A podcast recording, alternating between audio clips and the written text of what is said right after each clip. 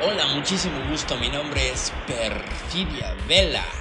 Me apasiona hablar y reflexionar sobre lo que nosotros, la gente real, metida en nuestros avatares, hacemos en materia de sexualidades, relaciones, emociones, identidades, vaya, hasta de los dramas que armamos en el proceso de convertirnos en estas máquinas virtuales que habitan este mundo de ciberseres.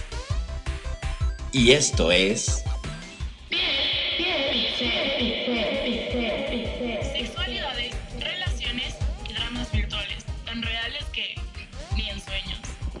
Episodio 37. El mal amor y el mal amar. Bienvenidas y bienvenidos.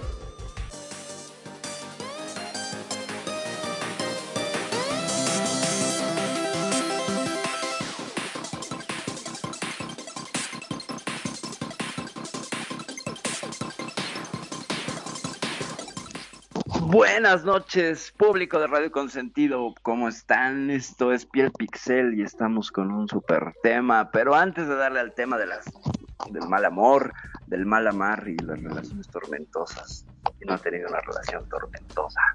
¿Quién no, quién no ha hecho una tormenta en un vaso de agua por temas tan estúpidos y tontos en la pareja como cómo apretar la pasta de dientes? Pero bueno, déjenme presentarles al, al público, a, a mis co copanelistas el día de hoy.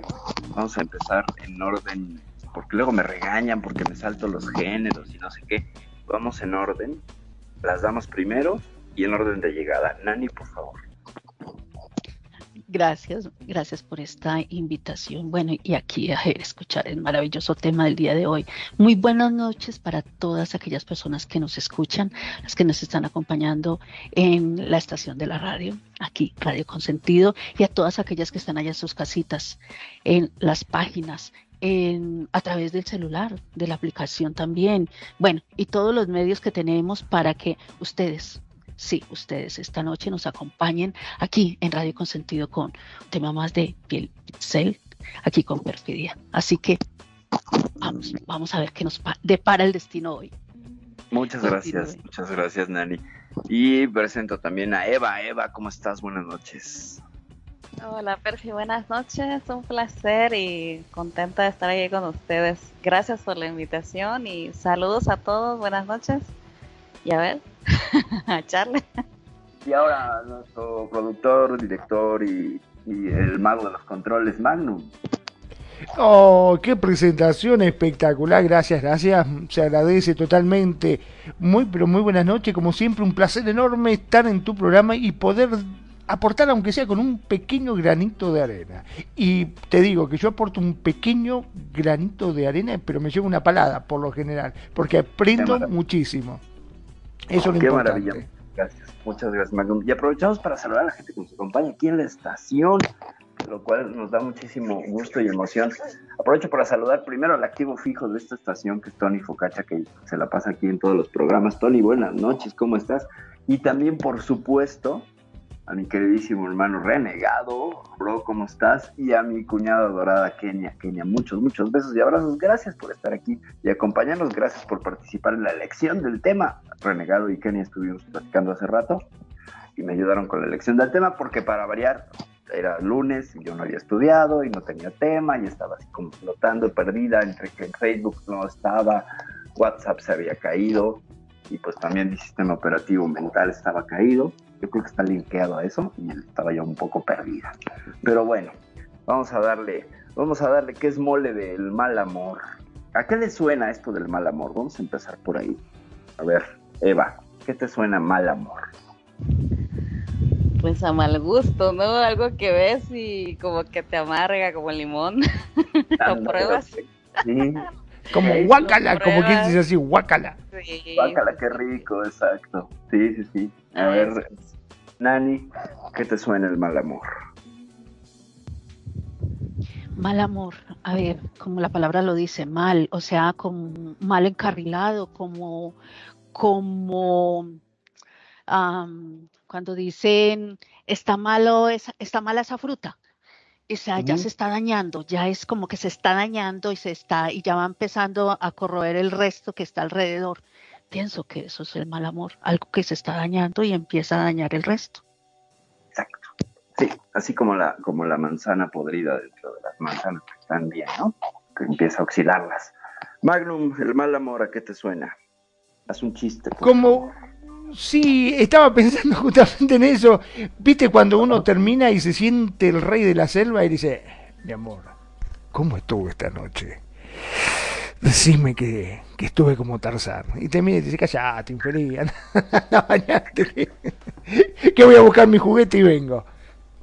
Una cosa así. ¿Ese mal, mal amor es eso?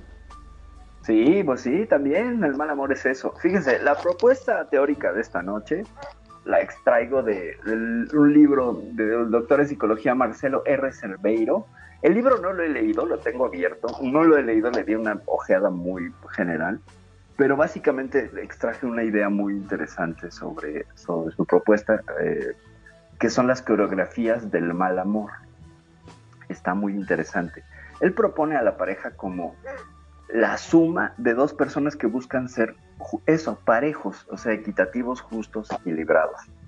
Sin embargo, por la historia personal de cada quien, por la historia emocional de cada quien y por las mismas reglas del juego del amor, esto lo agrego yo, es muy complicado y caemos en esto que él menciona y me parece genial, las coreografías del mal amor. ¿Qué son las coreografías del mal amor? Voy a poner un ejemplo clarísimo que todos, todos hemos atravesado por ese momento. Quien no haya pasado por allí, que levante la mano. Para que vamos a mandarle inmediatamente a conseguirle una pareja y en cinco minutos va a experimentar esto que les voy a compartir. Cuando estás con tu pareja y está de cara así larga, ¿no? Y le preguntas, ¿qué tienes? Nada. ¿En serio qué tienes? Pues ves esa cara. No, no tengo nada. Esa es una coreografía del mal amor súper básica en las relaciones. ¿Quién no ha pasado por ahí? ¿Quién no ha pasado por él? ¿Qué tienes? Nada. ¿No? Pero se contestan como si. O, ¿qué tienes? No, no tengo nada, no estoy llorando. Así. Esa es una coreografía del mal amor. ¿Por qué?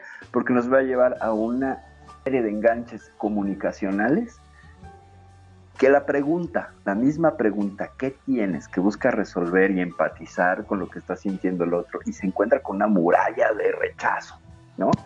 Entonces, si es un hombre el que le pregunta a una mujer, pues entras luego, luego en esta dicotomía y esta disonancia cognitiva que nos pasa siempre, que es que tiene, ah, me está hablando en psicología inversa, entonces sí tiene algo, pero yo estoy regándola en la forma en la que me estoy acercando a ella y entonces voy y me trato de acercar ay, mi amorcita, ¿qué tienes? Que no tengo nada, chingada madre, ¿saben? Entonces, esa es una coreografía del mal amor, que no tiene solución, ¿me explico? Entonces, no sé qué les resuena, compártanme, por favor. Ay, pues que no, eh, la persona quiere que adivines que, que está este, triste y que ¿sabes? A lo mejor es eso, no sé que algo le hiciste y por eso está así, yo qué sé. Yo creo que hay, hay este, pasa a veces que las parejas no se saben comunicar y la manera de comunicarse es llamando la atención de la otra, ¿no? Y a veces es de manera agresiva o pasivo. así es. Y otras veces es con enojo e ira, ¿verdad? Así ya seco, seco, a la, a la directa. Entonces puede ser eso, ¿no? Que no sabe cómo entablar todavía una comunicación con el otro y este y por eso utiliza estas herramientas de llamadas de atención, ¿verdad? Claro, claro. Sí, sí, sí, e, e, e, es que justo es eso, la comunicación pasivo-agresiva. Y eso es una, eso estaría siendo los pasos de baile de esa coreografía específica. ¿Qué aportas tú a este desmadre? Ah, pues yo traigo mi pasivo agresividad. ¿Y qué traes tú? No, pues yo tengo unas ganas enormes de abrazarte y yo sé que los abrazos resuelven todo, porque soy una positivista, este, redenta. Ya tienes el, el escenario para un conflicto que va a ir escalando. Del no tengo nada ya tengo algo. Pero también está la, el otro punto, que ese es cuando la persona, como lo que acaba de decir Eva, eh, qué tiene, si quiere que adivine alguna circunstancia, situación que vivió ajena a la persona, pero cuando se lo hace la pareja y nunca cae en cuenta de lo que, de lo que hizo, de lo que provocó y la reacción que tienes. ¿Qué tienes? Nada, es que no sé, ni cuenta se da qué fue lo que hizo. Y por ahí empieza el, el, el otro detonante, cuando la pareja lo hace y nunca cae en cuenta. ¿Pero qué hice? ¿Cómo que no, no cae en cuenta? Nunca cae en cuenta qué fue lo que hizo, hasta que tiene que vomitar la otra persona y decir, es que usted, ah, no, cálmate, pero ¿qué es esa agresividad? ¿Pero por qué? Es que las cosas no son así. Por ahí viene la vaina también. Es. Tenemos una, una, un, aporte, un aporte anónimo. ¿Quién lo lee? Ahí se los compartí. Aquí el ingeniero. Si está, Sí, está, Sí, sí, acá estoy, estoy acá, estoy acá, estoy acá. Lo que pasa es que estoy, estaba mirando, ¿no? Y estaba haciendo memoria, porque a veces no solamente está en ¿qué te pasa? Nada. ¿Qué te pasa? Nada. Sino que después de estar media hora preguntando ¿qué te pasa? Nada. ¿Qué te pasa? Nada. Te dice, ¿qué te pasa? No sé. ¿Vos sabrás? ¡Y te cagó! Vos decís, ¿cómo vos sabrás? Y vos decís. ¿qué carajo habrá hecho? A ver, vos estás en el trabajo. Resulta que estás en la obra, te peleaste con los obreros, no te llegó el coso, viene el dueño recaliente a cagarte a pedo. ¿Por qué no hicieron la losa? No, lo que pasa es que el camión se retrasó, llegaron, el otro te piden aumento. Un quilombo, llegás totalmente estresado a tu casa, reventado, diciendo por dentro, ¿no? Vos, vos te vas repitiendo con un mantra, llegué a mi casa, por fin, llegué a casa, me tengo que olvidar de todo este quilombo, no voy a extraer todo este estrés a casa, abrí la puerta y decir, hola mi amor, ¿cómo estás? Nada, silencio, oh la puta madre. ¿Qué te pasa? Nada. ¿Cómo que nada? ¿Pero por qué estás así? ¿Qué te pasa? Nada. Y nada, y nada, y nada. Y después de tres horas de estar nada y nada, te dice, no sé, vos sabrás. ¿Cómo vos sabrás, hija de decir por dentro? Me co- contó millones de kilos y vos te pensás que voy a saber qué. Y después de estar por ahí, ese día no pasa nada, porque estás recaliente y para no entrar en un cos- así, eh, volverse loco, preferís decir, no, mejor me quedo callado y no voy a decirle nada. Y al otro día, al otro día, tampoco se levanta con cara de ojete mal, ni te saluda, bueno, anda la mierda. Y al tercer día ya cuando decís, bueno, o la mato o hablo. Dale, contame, ¿qué es lo que te pasa? No, porque vos llegaste y acariciaste el perro y no me diste un beso. ¿Y quién está primero, el perro o yo? Y vos decís, la mato, la mato, la crucifico. Justamente, tenemos comentarios. eh, Eh, vamos a leer este comentario que dice, anónimo, todos. Esa respuesta de nada generalmente es la clásica respuesta de las chicas, es cierto. Totalmente, es la clásica respuesta. Esa, y cuando te tiras, no sé, vos sabrás, te la complica más todavía, porque ¿qué carajo voy a saber yo? Si supiera no te estaría preguntando, ¿o no? Claro, claro, claro, claro. Sí, es, es- es- es- hay que hacer unos comentarios referentes a este, a este Pero comentario. también los hombres son así, no se hagan, no solo las chicas, también los hombres. O sea, Eso No les- también iba a decir, Eva, te apoyo. sí, Porque que no es que a mí me ha pasado, a mí me ha pasado. Ah, no, no no, disculpame, no vamos a traer, yo voy a, perdón, nada. pero voy a decirle a Tony a y a. Renegado que vengan acá. Que vengan Tony y Renegado acá a hacerme la gamba porque no puede ser. Son todas mujeres y me están cagando a mí. Ahí, ahí viene el mal amor, ahí viene el mal amor. ¿Qué tienes? Te noto diferente. Hace uno la pregunta, ¿qué tienes? ¿Qué pasó? Te noto diferente. Nada. O sea, los hombres también dicen nada. Exacto. En creo- serio, yo creo nada, pero ¿por qué ahí- te sientes tan mal? Siento que estás como, eh, eh, o sea, siento tu timbre de voz, siento eso. eh, puedes hablar, hay veces hablando, escuchándose uno mismo. No, nada, nada, nada. Déjalo así. Déjalo así. Esa es el otra, la otra palabra del hombre. Perdón, chicos, este, los dejo en nada, automático. Me voy, salgo un momento. Este, después cuando termine el programa, eh, yo cierro, no se preocupen. Listo, no, ya no voy a comentar más nada. Ya. Oh, huyen, huyen, eso es lo que hacen. Exactamente. Me voy. Chao. No nada. A, a ver, va- va- ya se desató un poco la polémica y está muy padre. ¿Sabes? Dice, nos va peor si hablamos. Bueno, pues tal vez por eso la mujer dice, un- le va peor, A le ver, va peor. Antes tenemos comentarios. Dice, dice mi, mi. Mm, Eh, el nada es lo mismo que cuando dices haz lo que quieras. Sí, también. Pero creo que primero va el nada y luego el haz lo que quieras. ¿eh? Creo que, que, que sí son como uno pre, eh, antecede al otro. Luego dice Renegado, hay que ser muy güey para que uno como hombre no sepa que si ves a una mujer que te diga no me pasa nada, suponga que ya pasó todo. Sí, también, también suponer que no pasó nada. Y dice, y los hombres sí sabemos porque conocemos a nuestra mujer. Y dice Kenia que sí, también ellos en referencia a, que los hombres se quedan callados, pues quedamos callados. Dice Renegado, nah, ya se agarraron ellos a su propia coreografía del mal amor ahí en la... Pero no decimos nada, no somos... ¡Qué así, risa! no hablamos, hay que un. Una cosa es decir, Nada. y luego hablamos, dice Renegado.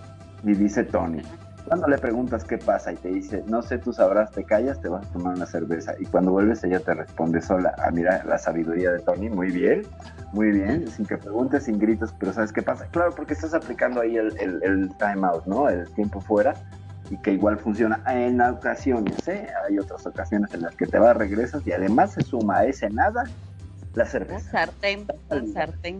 el sartén. Es un Entonces, sartén. dependerá. Para analizarlo hacia fondo, pero antes de eso, déjenme enviar saludos, porque tenemos saludos. Eh, muchas, muchas gracias, Charlie. Envían saludos, me envía saludos a mí, a Eva, a sus hermanos Renegado y Kenia, y a su Gracias, sobrino. Ali Magnum, de parte del- de, Charlie, que nos está escuchando. Charlie, un abrazo, un beso hasta donde te encuentras. También a mi cuñado Can Zeppelin, que nos está escuchando también en estos momentos. Así que tenemos un crowd que nos está escuchando con, con, con atención, también en Facebook. Tenemos a nuestra queridísima y siempre presente Luna Azul de Luz Fernández, que nos está escuchando. Leo, muchas besos y muchos abrazos. Y agrega renegado, mm, que es lo mismo decir luego hablamos, sin cerveza. El coraje con el alcohol es muy mala mezcla. Sí, claro, es pésima mezcla. Ay, Sobre pero todo- con el alcohol se te quita todo coraje, por favor. tratas, tratas de ahogar la pena, pero la pena trae submarino, entonces es imposible ahogarla. No hay manera. O sea, no es que traiga flotado, güey, trae un submarino. Le echas al alcohol y la otra nada más. Y Ya, te y ya estás contento. Sí, sí, sí. Pero bueno, a ver, vamos, regresemos. Fíjense cómo con este simple ejemplo todo lo que se ha desatado y todo lo que estamos desmadejando. Cayó la Ah, ah, ah, Perdón, no sé, eso es lo que pensás vos, porque yo para mí, este, no, no sé, viste, yo mejor, a mí no me pasa nada, déjenlo ahí. Ya está. A él no le pasa nada, a, na- a Magnum no le pasa nada. Es yo creo que los hombres no dicen- no-. Yo creo que los hombres no recurren al no me pasa nada. Tienden a utilizar una estrategia de evitación. Es decir, llega la mujer y le dice, ¿qué tienes, mi amor? ¿Qué, qué, qué pasó? Ah, voy a ver el fútbol. Oye, voy a hacer... Escapa y huye de la situación. Con el ánimo de no crear conflicto, no quiere decir lo cual que todos los hombres No, pero tengan... a veces sí te mandan Espera, alguna indirecta, ¿no? Huyen, no, pero es que huyen y lo que hacen es ignorar y no hablan, se, se guardan. ¿Por qué? Por la misma cuestión de educación de género, de estoicismo. Yo me trago mi problema. Lo de la cerveza que dice Tony es una, es una dinámica muy clara entre los hombres. ¿Qué hacemos? Vamos a hablar con otros hombres, donde sí podemos hablar de nuestros problemas, y ahí desfogamos, lo cual eh, no huimos. Dices que no huimos. Algunos No, sí huimos. van a tomar la cerveza y luego regresan. Algunos sí, algunos sí, es una estrategia evitativa. Claro, que se nos unimos. ¿eh? me parece que quiso poner nos unimos, que los hombres nos unimos. Claro, nos evitamos problemas. Es que ese es el pensamiento práctico de los, de los varones que dice, lo puedo postergar, ¿por qué? Porque está acostumbrado por género, el hombre, a trabajar su emoción en silencio. No digo que esté bien, ojo, no digo que esté bien. Y él, y conflictúa y choca con la inmediatez que tiene por educación de género la mujer de conocer y saber en ese momento tener elementos para poder empatizar. Entonces tenemos claramente por educación de género y por cableado cerebral un choque de trenes, porque uno quiere resolver y el otro quiere dar tiempo, pero a lo mejor lo que no tiene, por eso les decía que es un problema de comunicación, las herramientas para decirle, mejor hablamos al rato, corazón, ahorita no me siento bien, no soy una buena compañía. Perdón, no, rato". pero ah, también yo aportaría, yo diría que eh, las mujeres tienen un sexto sentido, para no decir que son brujas directamente. Saben todo, saben absolutamente todo. Es más, a veces yo estoy en la calle, me encuentro con un amigo y che, te noto raro, ¿qué tenés? La verdad es que no sé, para que le pregunto a mi mujer que ella sabe. Es así. Así es, así es, así es, exacto, para que dicen estupideces. Exacto, sí, sí, sí, la, la, la, la, el sexto sentido, la intuición que las mujeres están más acostumbradas a navegar con él, eh, sí es una herramienta que a veces sorprende como te revelan todo, ¿no? Pero es muy sencillo, los hombres sabemos perfectamente cuál es el problema, también. El problema es comunicarlo. Entonces, dice Renegado, se platica cabeza fría y corazón blando. Ojo de loca no se equivoca, como dice en el sexto sentido. Ojo de loca no se equivoca, pero ojo de loco tampoco. Ojo, ¿eh? O sea, este, el ojo de loca, sí, sí, sí. Es buenísimo ese ojo de loca. Creo que suena a una, a una youtuber por ahí que, que he escuchado y que es muy simpática hablando sobre chistes y cosas, ¿no? No sé si el referente viene por ahí, Pero, bueno, ¿qué sucede? Que vemos aquí una, una forma en la que nos han educado y nos han moldeado y llegamos con la, con la pareja en, el en, un, en un conflicto básico. No le comparto cómo es que yo estoy ante los problemas. O sea, esto, esto se va dando conforme las parejas van madurando y aprenden a negociar estas cosas. Pero de entrada, el nada y el qué tienes, ¿no? El puchero de la mujer o el, o el hacerse tonto de parte del hombre, eh, desata en el otro la necesidad de saber en ese momento la, causa de la molestia. Y según este hombre del, libro, Vaqueiro, o Ribeiro, Ribeiro, ese es el detonante y lo que hay que evitar es justamente esa necesidad de inmediatez, lo que ciertamente la sabiduría popular y el, buen juicio que nos han mostrado nuestros, nuestros acompañantes aquí en las estaciones, pues hay que dar un tiempo fuera cuando estas situaciones están, ¿no? Cuando estas situaciones se dan, lo peor es querer resolver en tiempo real. Y algo que me ha tocado en estos años que me, no es que me haya dedicado, pero que he estado pues como haciendo facilitación eh, con temas de pareja, es que el peor momento donde todo se descontrola es cuando quieres arreglar el problema. Así, y sobre todo cuando el problema surge en ese momento y hay una suerte de urgencia, de que lo tengo que resolver en este momento y te lo lo tengo que, porque, porque me angustia, entonces surge de una angustia del otro por querer arreglar. En caliente es la peor manera, sí, claro, es la peor manera de resolver una situación. Diría la sabiduría popular, en caliente ni se siente, pero en temas de pareja, mejor en, en caliente no se siente porque seguro la siente está calientísimo. Con tiempo y calma se consiguen mejores acuerdos. Claro, porque hay un elemento reflexivo de introspección. Por eso, el entrar en coreografía, es decir, en este baile de tú me dijiste y yo, pero tú no me das y yo quiero saber, es evitar entrar en esa coreografía. Es decir, los dos permanecen sentados y no entran al baile. Porque si no, se los llevan al baile. ¿Me explico? O sea, es la propuesta de, en general de este hombre, de este hombre Rivero, que me parece muy interesante. Es mucho la estrategia que la psicología propone, como el tiempo fuera, el time out o el, o el el vamos a separarnos un momento para, poder hacer labor de introspección. No vamos a arreglarlo. No hay manera, no hay parece que no hay pareja en la paz de la tierra que haya resuelto un problema de este tipo en ese momento. Generalmente lo que sucede es que va a desatar conflictos más grandes. Y si hay cupones vencidos, explico lo que es un cupón vencido, si el día anterior surgió la misma situación, uno de los dos viene y le dice, como no arreglaron ese problema, se vuelve un cupón, pero se venció. Entonces yo te traigo eso que ya no es válido, pero lo traigo del pasado, lo cual es una estrategia que utilizamos mucho en la pareja para cantárselo. Sí, claro, pero es que otra vez, como ayer, me ignoras y no me respondes. Es tu problema, tú eres la del problema. ¿Me explico? Y entonces se va sumando y se va sumando y entonces lo que vamos a tener es una situación irresoluble.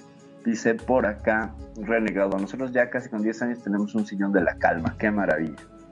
Dice Renegado, y el cual si alguno de los dos estamos encabronados, nos sentamos y lo platicamos con calma en tiempo y forma, y por eso hemos durado mucho tiempo. Qué bonita estrategia, felicidades por ese sillón de la calma.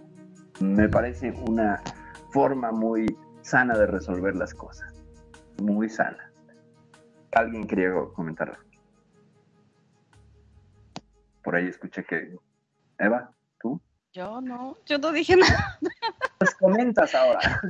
bueno, pues este, no, si es que, es que sabes que, Bueno, es que yo creo que tú con el tiempo vas conociendo a tu pareja. Algo que decías es que este el, el, mal amor lo empiezas a experimentar, pero yo creo que en la pareja empieza cuando uno de los dos quiere controlar al, al otro en ciertas situaciones. Entonces ahí se empiezan los jalones. Quizá de inicio todo es color de rosa, el enamoramiento y todo. bueno, ya están enamorados, ya son novios, ya estamos así.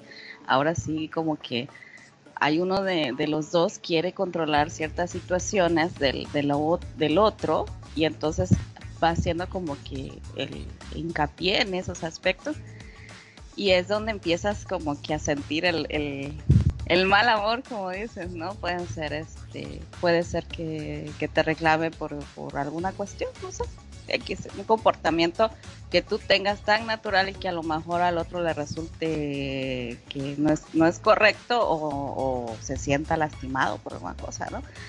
Pero tú vas conociendo en este caminar, vas conociendo a tu pareja y vas viendo cómo reacciona. Por eso es que la mujer le dice, algo te pasó porque vienes este, preocupado o, te veo muy triste, si es una persona muy alegre que siempre llega así todo, ¿no? Cantando a la casa, pues sí, le preguntas, ¿qué te pasó? ¿No? Te, veo diferente, ¿no? Estás diferente, ¿te pasó algo? ¿Te sucedió algo en la calle? No sé, ¿verdad? O el otro que es, que es de por sí serio, llega a la casa, pero lo ves así como que molesto, ¿no? Como que algo, ¿sabes? Entonces, este, y entonces tú preguntas, ¿estás bien? ¿Te pasó algo? No, pues no. Entonces tú ya sabes que si te dice que no, si te dice que no, es que mejor lo dejes tranquilo, que se relaje un poco y ya después a lo mejor platica el solito, lo saca. O sea, eso sí, pero ya cuando la mujer es, es muy insistente, está jodido. Hay mujeres que son más ya fuerza, y hay hombres también, no digo que solo las mujeres. Este, ahí es donde empieza el reventón, porque no dejas que, que el que viene de la calle asiente la cabeza, a lo mejor también ella viene de la calle, ¿no? Y este, porque a veces los dos ambos trabajan o están cuidando niños o X. Entonces, sí, sí, es bueno dar el espacio, claro que sí. Pero si la pareja suelta algo en ese momento, este, pues ahora sí que lo, lo ideal, lo ideal yo creo es tratar de entender qué te está diciendo y explicar eh, lo, lo, necesario para, para ver qué, qué solución se puede dar. Si en ese momento tu pareja se muestra abierta a contar. Normalmente, normalmente cuando sabe que, puede confiar en ti para decirte este, alguna situación. Ahora, pasa que también la otra pareja eh, quiere mm, hacerte sentir culpable y, se pone de esa manera y hasta incurre en mentiras para, para hacerte sentir culpable. Ahí sí tú, te digo, tú debes de conocer bien a tu pareja por dónde cogea y si es esa, es ese, ese es su modo operandi, como dicen.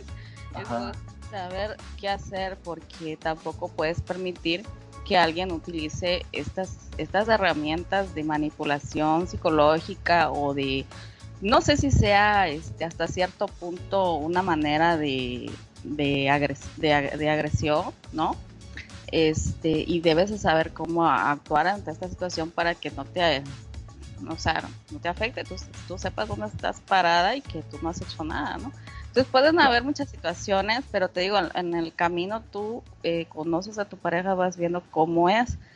Y de plano, si es una persona manipuladora y que ya pues, le das una, una patada y chao, porque, o sea, Sí, o sea, si quieres paz mental en tu vida como mujer, porque la mujer siempre es como más maternal hasta cierto punto, ¿verdad? Y, pero ya llega un momento en que si, llega a poner un alto de que las niñerías pues, no se aguantan. Claro, nos comentan en el, en el chat local. Dice Kenia, es que jamás puedes tener una lucha de poder, es más bien un complemento. Sí, totalmente. Y en referencia a esto que mencionabas, Renegado dice, ya es otro tema, es que como hombre los problemas del trabajo no se llevan a casa, queda afuera. Y qué culpa tiene la relación, claro. Y ya lo que mencionas de, los manipules y las mentiras, todo es chantaje y es mal amor. Y por supuesto, ¿no? Ser manipulador emocional, ahí, ahí demuestra. Fíjese que les comparto rápidamente una, anécdota de RL con mi expareja que es lo contrario al no tienes nada, ¿no?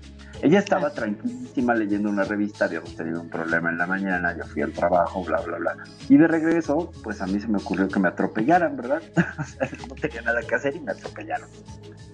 Y dentro de las lesiones de este atropellamiento del cual se dieron a la fuga, eh, yo salí volando contra un árbol con toda la cara, lo cual me generó una no me, no me fracturé la mandíbula, pero sí la tenía desencajada y no podía abrir la boca, no podía hablar. Ay, Dios. Entonces, eh, pues además ya era de noche, no había gente, entonces yo como pude me levanté, llegué sin un zapato a la casa, eh, no sabía si traía, y entonces entré arrastrando con un dolor horrible, porque me, me a dos cuadras de mi casa, su casa, y Y es que es tragicómico, porque yo llegué arrastrándome así en, las peores condiciones, creo que subía gatas la escalera.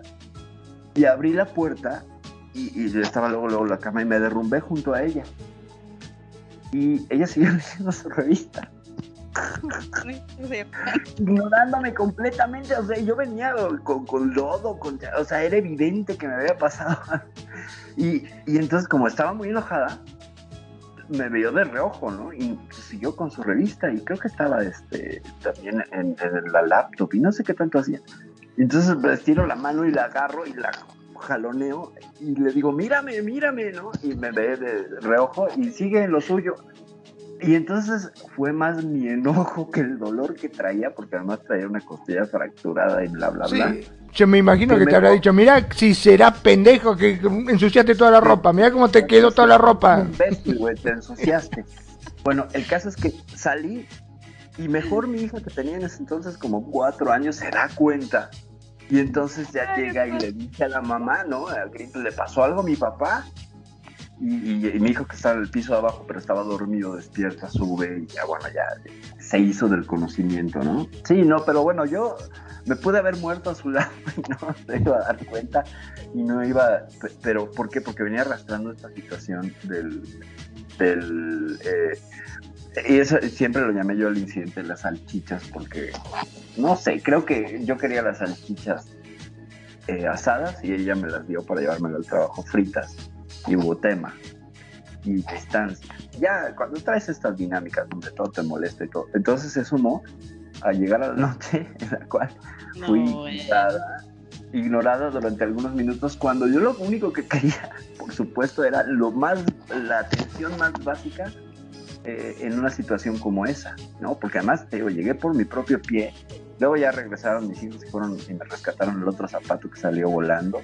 Eh, Afortunadamente, pues no pasó de allí, pero sí el, el, el, el trellevón, el empujón que me dio el auto fue suficiente para proyectarme hacia un árbol, azotar con el árbol, perder el conocimiento, no sé, 10, 15 minutos.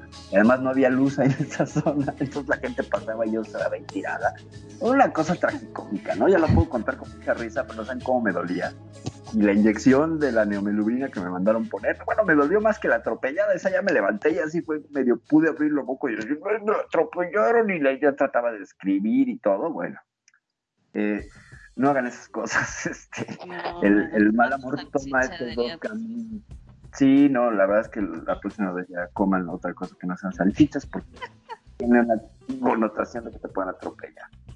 Pero ese es el ejemplo contrario, ¿no? Del sí me pasa, pero no puedo hablar, estoy incapacitada para hablar. y aún así, yo traigo el enojo, que es más importante mi enojo que lo que te esté pasando. Es que a lo mejor sintió ella que, y después me lo dijo, ¿eh? Yo pensé que estabas haciendo drama. Y yo, güey, pero me acababan de atropellar. ¿Ves? Es que la pareja ya te conocía. Claro, ya conocía mis dramas, sí, por supuesto, mis azotadas y mis, y mis chantajes, pero esa vez no estaba entonces también Lobo Lobito, ¿no? O sea, por mi parte Lobo Lobito, porque también seguramente, ya no me acuerdo, pero debo de asumir que sí, debo haber hecho uno que otro drama para llevarla a tal estado de enojo. Pero también la incapacidad de analizar qué demonios tiene el otro que viene sucio, ¿no? O sea, por eso les dije, se me ocurrió que me atropellaran, porque pues, eso parecía, ¿no? Una ocurrencia. Ah, te ensuciaste, ¿no? Se me hace completamente cómico y estúpido, pero bueno. Entonces, regresando a las... Eh, y entramos en una no coreografía que fue eh, también en sí misma una coreografía, porque después ya que eh, pasó el dolor y que ya me revisó el médico, vino a casa, etcétera, que dijo, bueno, no estás tan grave, pero sí hay que tomarte una placa y al día siguiente que fui a la placa sí traía una, una lesión en una costilla. Eh, porque además es, las lesiones en las costillas no te dejan respirar. Entonces Suma no podía respirar, no podía hablar, me dolía todo y, la otra ignorándome, pero bueno, en fin. Eh, regresando a las coreografías de, del, del mal amor, es justamente como cualquier situación invita a bailar. cualquier situación en pareja invitará desde la ansiedad por resolverla a entrar en esta práctica. Es decir, si yo no tengo la capacidad de analizar y de tenerme un momento, de irme al sillón de la calma que utilizan mi, cuñado y mi hermano, mi cuñada y mi hermano, eh, puede ser que me meta a este baile, puede ser que me meta y me lleven al baile del agarrón de la incomunicación, ¿no? O sea, como vemos en los dos ejemplos, hay incomunicación. En una, la incapacidad de decir qué demonios pasa, y en la otra, la incapacidad de ser empático con el otro, cuando todas las señales implican que sí está pasando algo y grave, no cualquier cosa. O sea, igual me pueden haber balaseado y hubiera hecho lo mismo, hubiera metido un dedo a ver si era cierto, ¿no? En uno de los balazos a ver si era de verdad. Pero claro, ahí ya teníamos como 10, 12 años de relación y muy tóxico el pedo. Entonces, eh, ¿cómo, ¿cómo nos vamos enganchando? Y justo la palabra es el enganche. ¿Cómo nos enganchamos con el otro en aras de querer resolver en tiempo real aquí y ahora aquello que tiene. Si la otra no tiene nada, pues es un adulto, sabrá qué hace con sus emociones y no tener nada y tener esa cara, pues es contradictorio el audio y el video, ¿no? tú me dices, no tengo nada, pero veo que tienes cara de que, pues, que te lleva la chingada. Lo mejor es tomarse un pequeñísimo tiempo y dejar que ella exprese o él exprese aquello que tiene, dándole el espacio que no se sienta perseguido, porque justo lo que lleva aparte también de esta, de esta coreografía, de esta propuesta de este hombre, es la persecución la persecución que resuelve, así le dice, de hecho, en sus, en sus textos, ¿no? La, persecución que intenta resolver, el hacer. Sí, claro, díselo a tu cara si no, no tienes nada, claro, claro. Eh, el tema es, cambiemos la, la, situación. Si llega la pareja, hombre con la mujer, es un ejemplo, no estoy generalizando, no me vayan a aventar una silla, por favor. Y le dice, ¿qué tienes? escuchen lo ridículo que suena. Y ella le contesta, es que en realidad me molesta terriblemente que aprietes la pasta de dientes por en medio, idiota. Ya te dije que tiene un palito ahí para irlo enrollando y eso hace que salga toda la pasta, pero tú con tus putas manotas, güey, la sacas y, desperdicias todo porque queda ahí atorada, ¿no? Eh, sí, conflicto. El amor propio no tiene género. Sí, ya sé que no tiene, no tiene género. Pero lo digo por, por poner el ejemplo, lo puedo poner del otro lado, ¿no? O sea, el hombre que llega y le pregunta a ella, bueno, ella le pregunta a él, ¿qué tienes? Y él le dice, pues es que en realidad me molesta terriblemente que cada vez que me vaya yo a rasurar me encuentre tus pestañas postizas como si fueran 100 pies, ¿no? En aquí y pues tengo aracnofobia, güey, no mames, ¿no? Tengo aracnofobia, me, me, va a dar un algo, güey, o sea, entiendes. Perdón, ¿no? ¿Pero estás segura que eran las pestañas y no eran vellos públicos? No, sí eran las pestañas, no sé, no, es que ya los vellos públicos, pues ¿qué estaría haciendo la mujer lavándose no sé dónde, no? Pues ahí ya tendría, ya tendrían que comprar un bidet, ¿no? O un, este, un excusado de esos de la NASA que tiene reconocimiento de ya sabes qué, ¿no? No sé, ¿Qué, me comentas? ¿Qué me Mira, yo te digo que eh, pasa de todo. En las parejas pasa de todo. Yo me estaba acordando mientras vos estabas hablando de mi mamá con mi papá, por ejemplo. Mi papá venía, eh, eh, o sea, no sé, por qué razón se habían peleado o estaban disgustados o estaba enojado. Y mi papá venía todo asustado y le decía, ay, no sabés lo que me pasó, le decía a mi, mi mamá, una cara de culo, lo miraba así como de reojo, como diciendo, llegas a decir, te pongo un sopapo. Y le decía a mi papá, no, no sabes, cuando venía para acá, casi me atropella un colectivo porque justo estaba cruzando la calle y dobló así de golpe. Seguro que venís paviando, como haces siempre, porque en vez de estar mirando para los dos lados, te hubiese agarrado, pero te tuviese agarrado, te hubiese matado, bien merecido lo tenés, porque andás siempre paviando, porque no mirás, porque un estúpido, le decía. Sos un estúpido que siempre anda. Pero, escúchame, y te digo una cosa, eh, te digo una cosa. Te llegaba a agarrar y te llegaba a matar. ¡Ay, Dios santo! Mira, te revivo para matarte yo con mis propias manos, le decía. Por lo estúpido que sos, le decía. No, bueno. No, pero pues ahí sí ya eso es, no sé, eso sí ya está más acá, ¿no? Eso ya es... ya este está muy agresivo. Pero, yo creo que en sus épocas, bueno, dependiendo de las parejas, ah, o sea, habían parejas así, pero este también hay parejas que se tratan, este, como te dijera yo, sin, sin no, no, tan, no, no, no peor, pero este, sin, sin, sin adjetivos. por no decir otra cosa, ¿no? este, Sin adjetivos, este, eh, y, y, hasta cierto punto preocupada, ¿no? Porque le pase algo, aunque ya son ancianos. Es que depende de la, del, del carácter del, de la mujer y del carácter del hombre, ¿verdad? Sí, pero yo te puedo eh, asegurar que se adoraban los dos, se adoraban. Si le llegaba a pasar algo, yo calculo que se moría de tristeza. Bueno, de hecho, falleció primero mi mamá y al poco tiempo falleció mi papá de tristeza, creo yo, porque se adoraban los dos. Lo que pasa que era eso, mm, no sé, si era como complicidad, si era ya eso que tenían implícito en la pareja, ¿no? Que era como que protestaban por todo, pero se adoraban. En realidad nunca vi que mi, ni que mi papá le levantara la mano, ni mi mamá tampoco, ¿no? Pero sí eh, tenía eso de discutir, de renegar y, discutir por todo. Ah, discutían por todo. Así que si la sopa estaba, eh, no le había puesto esto, no le puso cabello de ángel, que si lo siempre había alguna discusión por algo, pero sí se extrañaban muchísimo y se buscaban el uno al otro este, constantemente.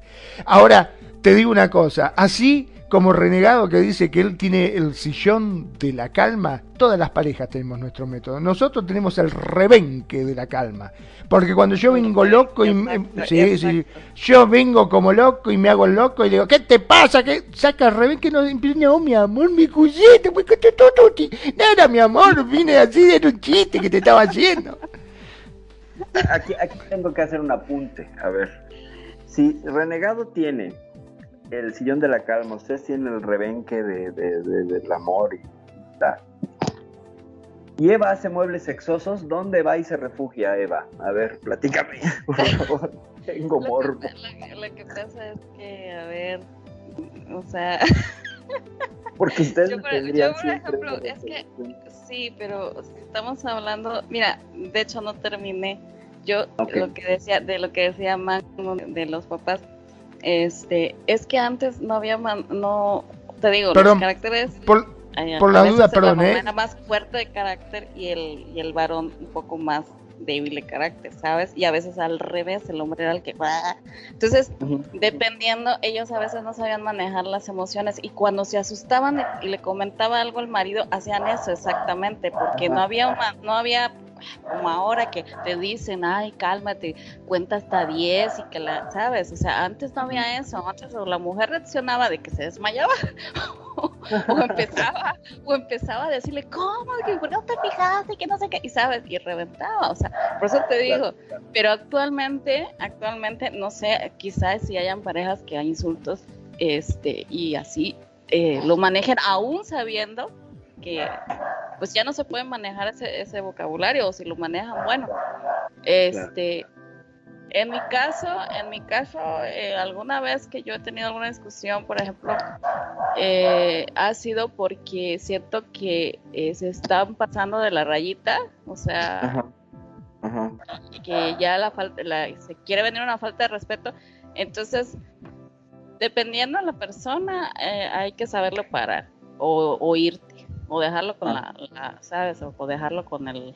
Con no enganchar, no enganchar. Ajá, para que, porque sí, no, es que no puedes dejar que, que, que hagan eso.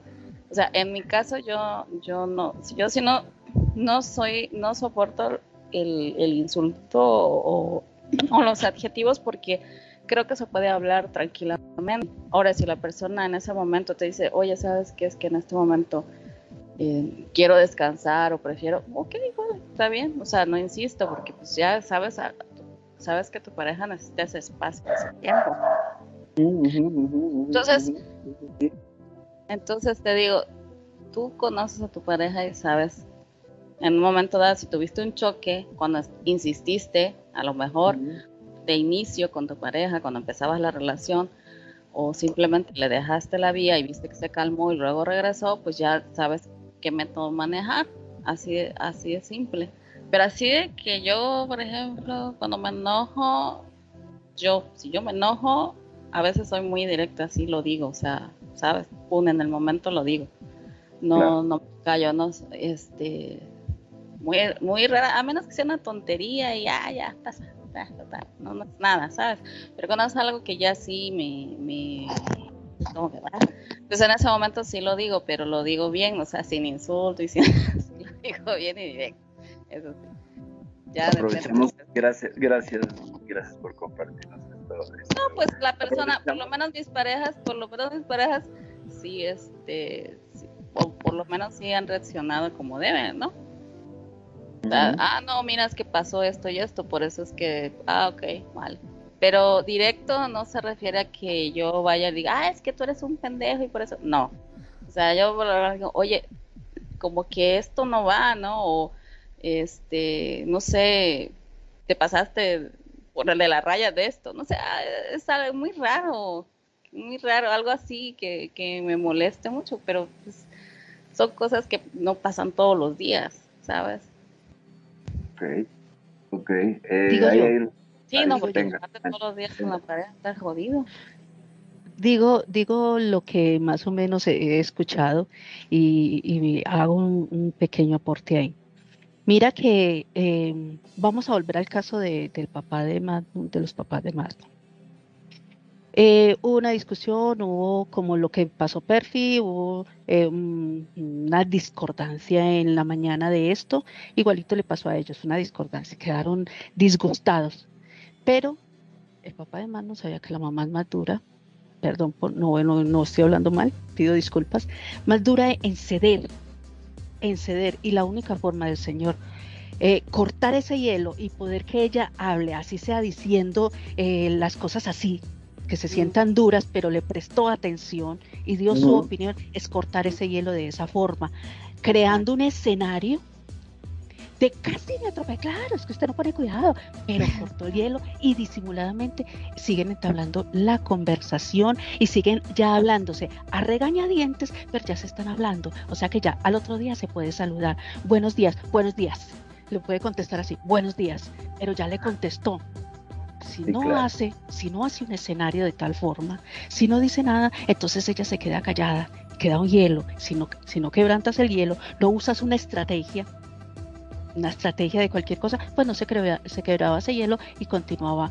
eh, esa, esa circunstancia. Y eso es lo que le pasó, por ejemplo, con, con Perfi, que estaba accidentada y agarró la mano y le dijo, mírame,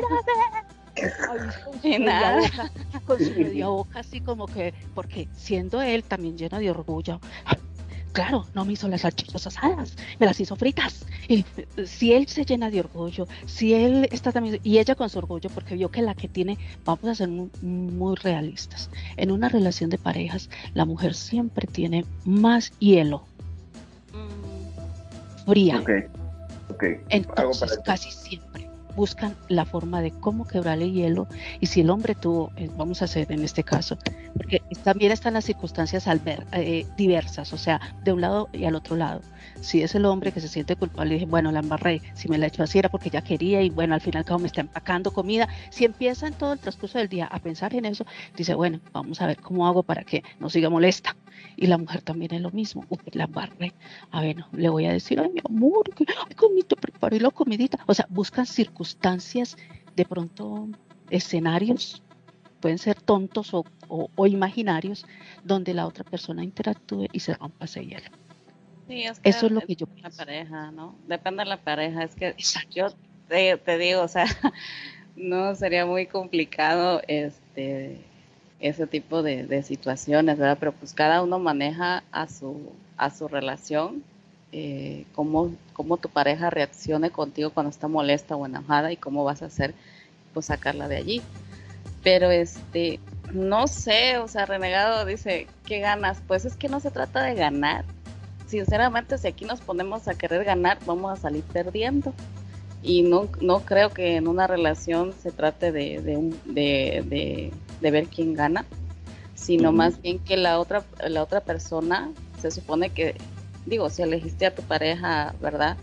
Este, bueno, sabes que puedes confiar en decirle algo que te molesta y va a entenderlo. ¿Por qué? Porque existe una relación de amor. Y si no, va a decir, ah, pues tú eres una. Entonces ya cuando empiezan así, dices, bueno, hello, ¿no? Por eso te digo, no se trata de ganar, se trata de llegar a, un acuerdo y de entenderse. Ya. Perdón, ¿no? Pero ya que estamos... Ah. Perdón, Manu. Dale, dale. ¿Habló? Sí. No, iba a decir que después de tanto tiempo, vos fijate lo que es este programa, que me hizo dar cuenta que sí, tiene razón lo que dice Nani. Este, en, en el caso de mis papás, por ejemplo, cuando ellos discutían, eh, así tal cual, siempre mm, haciendo memoria, siempre le pasaba algo, o lo estaban por atropellar, o casi lo roban, o vos sabés que me caí, me tiré pata en un pozo, mirá cómo... Y tenés razón, era la forma de que primero le protestaba y después, pero ¿estás bien? ¿Te duele el coso? Vení, a ver, sentate, sentate que te miro, a ver, a ver cómo tenés, para que te masajeó la rodilla, le decía, porque si se caía o le pasaba algo, ¿no? Pero automáticamente es como que se le iba el enojo y ya se cambiaba el tema de la conversación y después empezaban los arrumacos, viste, a decir, pero si te llega a pasar algo me muero, dejate de joder, tenés que tener cuidado, siempre te digo, y cambiaba totalmente el tono ese tono de enojado, ya automáticamente lo transformaba. Entonces, vos fíjate, mirá, después de tantos años, en este programa me acabo de dar cuenta que era una estrategia que empleaba mi papá como para poder este, hacerla cambiar de... Al respecto, Magnum, Nani, Eva, Renegado también, que han aportado sobre este comentario. Pero antes, déjenme saludar a mi sobrina Naya de Preciosa, bienvenida, bienvenida sobrina, qué gusto tenerte aquí. Gracias por estarnos escuchando. Fíjense, ustedes cómo su inteligencia y su intuición les ha llevado a algo que este autor propone. Lo dijeron con otras palabras, yo solamente voy a dar el contexto teórico, ¿ok? Se supone que en estas coreografías del amor, del mal amor, hay elementos, y estos elementos son el estilo relacional. Yo le llamaría intersubjetividad de pareja, es decir, cómo cada pareja tiene sus propios códigos y sus formas de hablar y ya reconocen entre pareja cuando le hablas chiqueado, cuando le dices, ay, cochita mi hermosa, preciosa, no sé qué, ya sabes cuánto. Y, la pareja dice, ay, este quiere algo, ¿no? Bueno, esa es la intersubjetividad. Y el otro elemento es el contenido del problema, ¿ok? Entonces, con estos dos elementos se van a ir mezclando y van a ir contraponiéndose o bien se van a sumar para que el intento angustioso y lleno de ansiedad por resolver el problema derive en la resolución o en empeorar las cosas. O sea, es una forma disfuncional de estar en pareja. ¿Ok? ¿Por qué? Porque si yo tengo un estilo relacional con mi pareja donde nos hablamos lindito, pero aún así desde ese lindito nos agredimos. Ah, sí. ¿Sale? Eh, eh, porque entonces aquí es, por ejemplo, eh, la agresión directa puede ser un lenguaje, yo lo he sostenido en este programa, se vale hasta cierto punto. Bueno, no es que se valga, existe y entonces hay que tomarlo como parte del análisis del problema en la relación. Pero si el contenido del problema supera interrelación de pareja, mi intersubjetividad o mi estilo personal y me descoloca, entonces tengo un conflicto bárbaro, porque me centro en el problema y no en la persona. ¿Ok? Fíjense cómo vuelvo más grande el problema, lo que mencionaba por ahí un poco renegado, ¿no? Entonces la relación no tiene la culpa y deja de Es un poco eso. Poner a la relación como encima de los dos y eso está bien, esa es la intersubjetividad de pareja. Se vale. En ocasiones es me disuelvo para que tú y yo estemos igual y somos un equipo. Pero si nos disolvemos en el problema, ya no somos un equipo. Entonces fíjense cómo ustedes fueron, fueron dando. Ah, por acá comenta Renegado, claro, la forma de comunicarse de sus padres y súper válido, sí. Muchos besos, sobrino, muchos besos, muchos besos. Fíjense cómo ustedes llegaron a esta parte que yo quería comentar y dije, wow, qué bonito, qué buenos invitados, ni nada más. Me están haciendo la chamba, qué bueno, muchas gracias por hacer. No, pero eso tiene que ver con su, su intuición y con su brújula interna. Y eso es genial, me parece genial. Solo voy a aportar algo más. Aquí, si es hielo, eh, referente al, comentario que, que, nos trae, y es muy interesante lo que nos comparte Nani, si es el hielo, si, es, si la mujer tiene más hielo, más maneras de, de, de colocarse en una situación acorazada, que este hielo sería una barrera, o si es eh, el ímpetu y el calor que busca disolver ese hielo de parte del hombre, que también sería una forma de ser barrera también, porque igual cuando ella se acerca, él la quema, y si él se acerca, se congela, entonces volvemos ahí una estira y afloja, y se vuelve parte de un juego de poder, de querer ponerme encima del otro sin escucharlo, y ya desde ahí estoy jugando al yo separado, es decir, mis intereses mis cosas, mis deseos, mis encima ¿okay? y del proyecto de pareja. Y entonces, sí, claro, evidentemente podremos hablar de que tienen fundamentos y razones cada quien, lo que es claro el drama humano. El drama humano es dos personas con buenas razones, pero en sentido contrario, ¿no? Entonces, para evitar este choque de trenes, es que se hace esta disolución en generosidad de quién soy para que seamos un tú y yo. ¿Ok? Entonces, el modelo del amor que yo siempre defiendo, que es el del amor incondicional consciente. Es decir, yo te amo porque elijo amarte. Y si tú entiendes el problema o lo resuelves o no lo resuelves, esa es tu bronca. Yo te sigo amando. Eso no demerita el amor que yo te tengo, porque no te tengo supeditada a que seas efectiva o seas eh, acertada en tus decisiones o acertado en tus decisiones. Esa experiencia misma, a mí me encanta mirarla porque te estoy acompañando, ¿no? Dice Renegado, sin embargo, yo en lugar de hielo me llamo espinas y sabes que me abro, te meto en mi parte más blanda y cierro mi corazón. Claro, así nadie nos va a joder. Claro, esa es una forma de jugar a ser urna y está bien, está bien, es una forma de estar en el mundo. Y al estar yo en mí ya nadie nos jode. Claro, esa es una forma que tienes de, de abrazar y de, proteger y de, aquí estamos y, entonces yo, yo porque lo que enuncias ahí es yo soy el, que protege, ¿no? Por eso se llama urna. Y podemos hacer todo un programa sobre los tipos del inconsciente, de cómo nos llevan a relacionarnos. Tiene que ver con eso. Y es muy interesante, ¿no? La urna y está el contrario, el que se abre, ¿no? Y se disuelven todos y da y son... Ok, entonces, fíjense, vamos, vamos a, a, ponerlo todavía más divertido. Esa fue, esas complicaciones que les hablé, hay cuatro complicaciones básicas según este autor. La complicación una es mi forma de relacionar y el problema, pues bueno, le doy más interés a mi forma de relacionarme y no resolvemos el problema. En la 2 es, le damos más interés al problema y desaparece nuestra forma relacional y nos perdemos en el problema. No sé si les ha pasado que tú ves a una pareja que están discutiendo sobre, no sé, eh, que les trajeron la sopa y la sopa estaba en la misma temperatura, pero ella lo percibe más caliente y él más fría y le hacen bronca al, al mesero, ¿no? Y entonces tú desde afuera dices, bueno, pues sí es sopa, ¿no? O sea, ¿por qué se están peleando?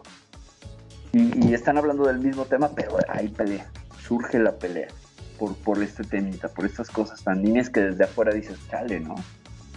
Y dice, no porque ella me protege a mí y me meto en la de ella, ok, ok. Y ya por ahí sale un menso. Muy bien, no entendí, pero pues sí, luego me lo explican. Va. Entonces, esta forma de complicaciones, no sé de qué se trata, pero me opongo.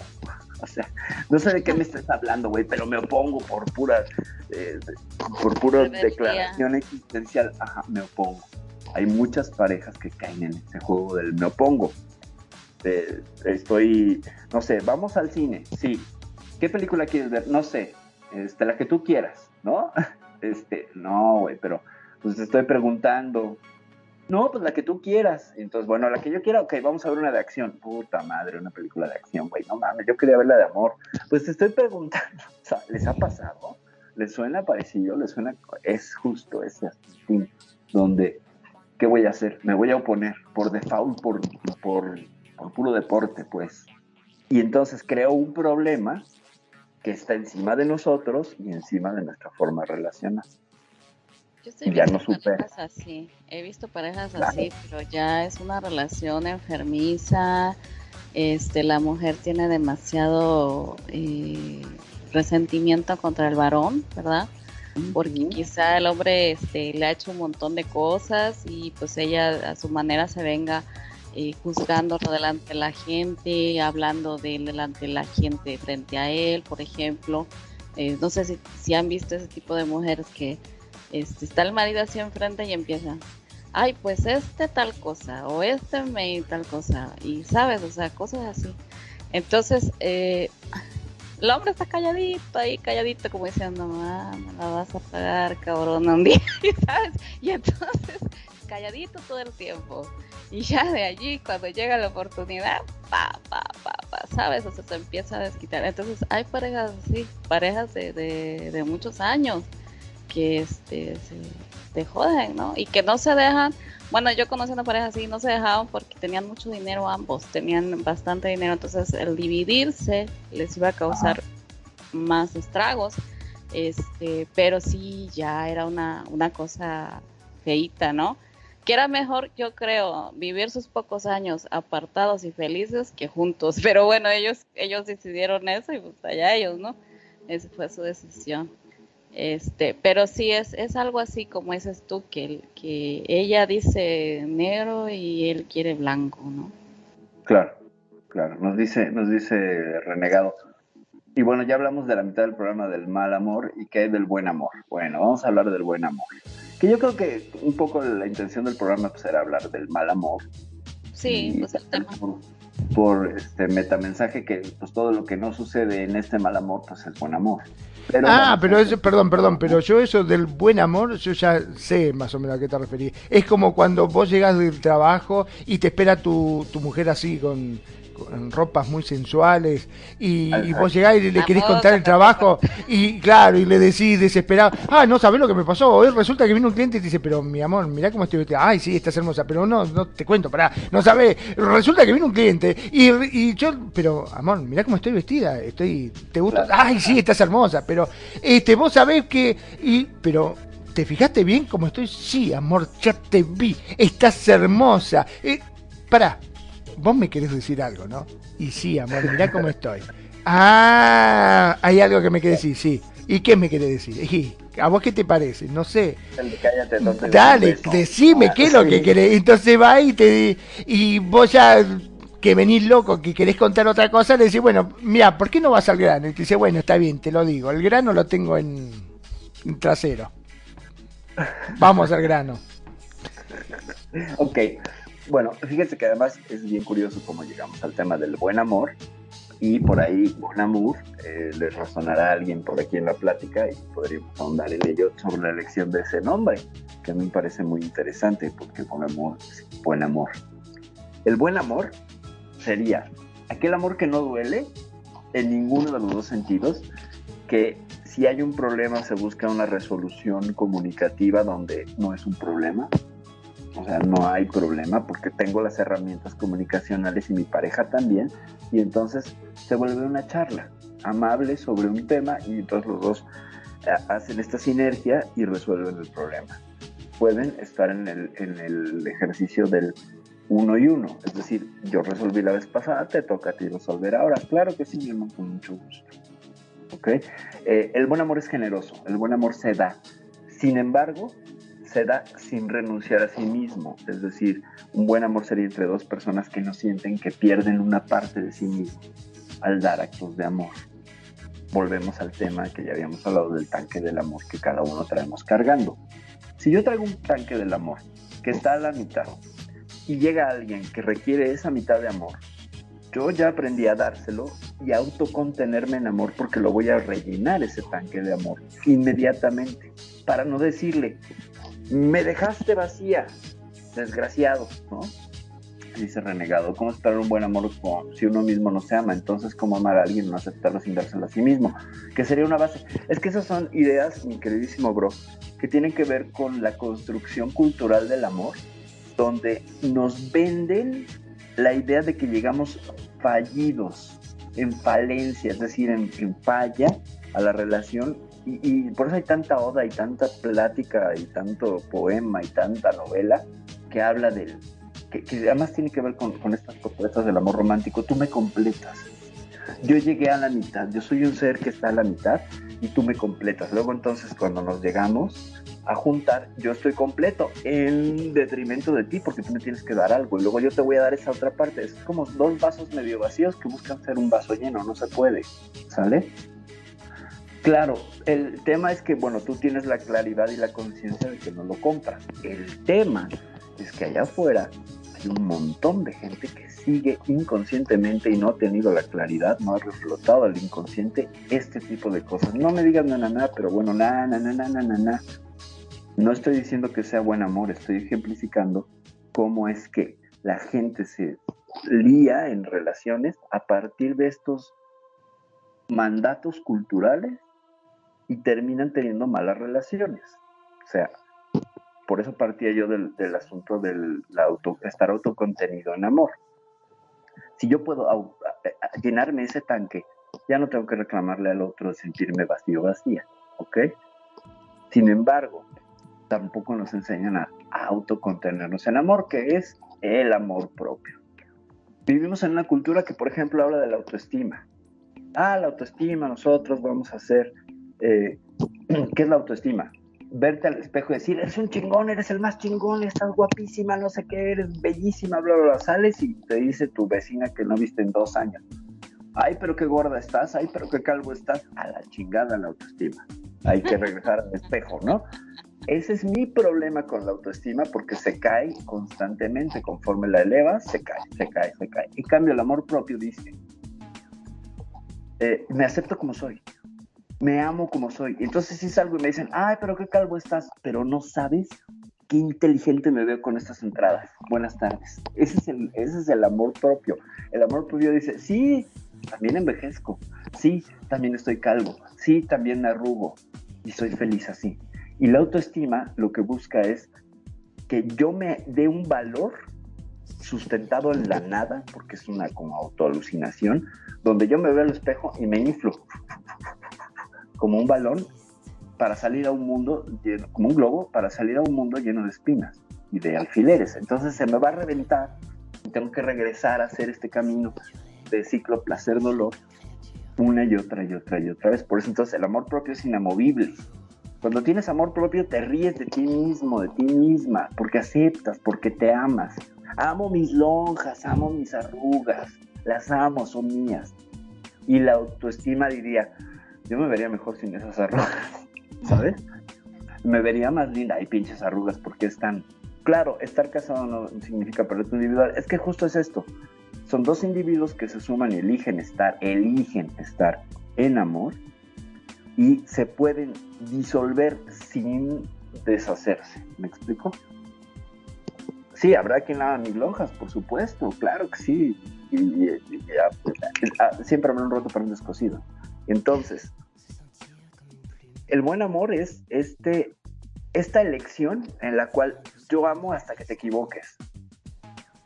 Pero no permito, ¿ok?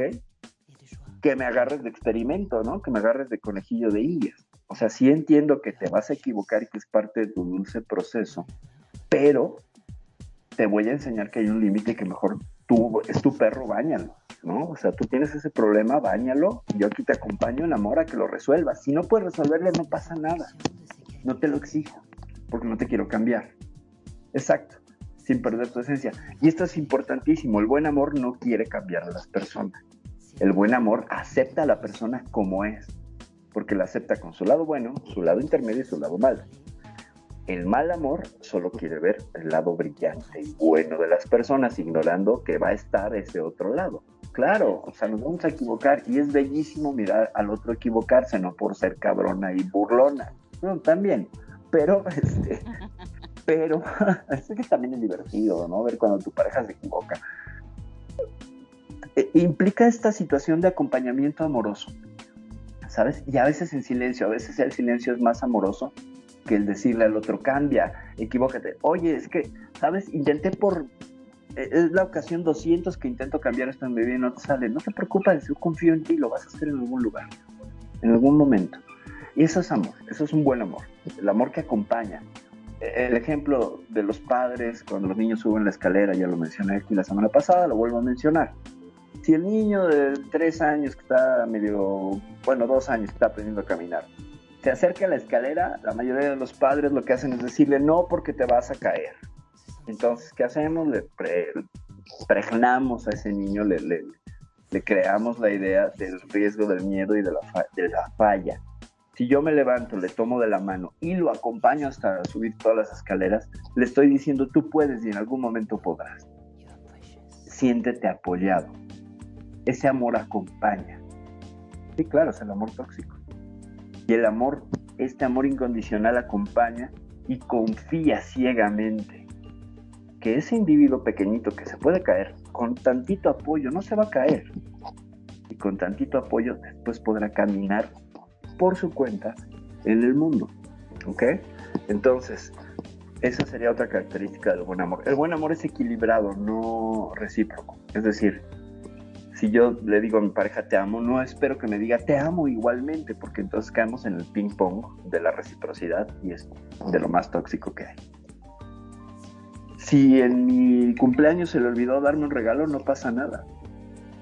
¿Por qué? Pues porque me ha dado otros muchos regalos y me ha dado momentos geniales. No tiene por qué ser solamente cuando es mi cumpleaños. Si yo le doy un regalo y dice, ah, pues está chido, ¿no? Un regalo que yo me pasé dos semanas este, buscando y dice, está chido y lo deja en un cajón. No me ofendo porque en el momento que le doy un regalo ya no me pertenece, le pertenece al otro. Y lo que haga con ese otro, con ese regalo, no va a afectarme porque le pertenece. Si lo quemas, si lo tiras, si lo, etcétera. Claro, y no tiene que ser material, pero bueno, hablemos del ejemplo material, mi querida cuña.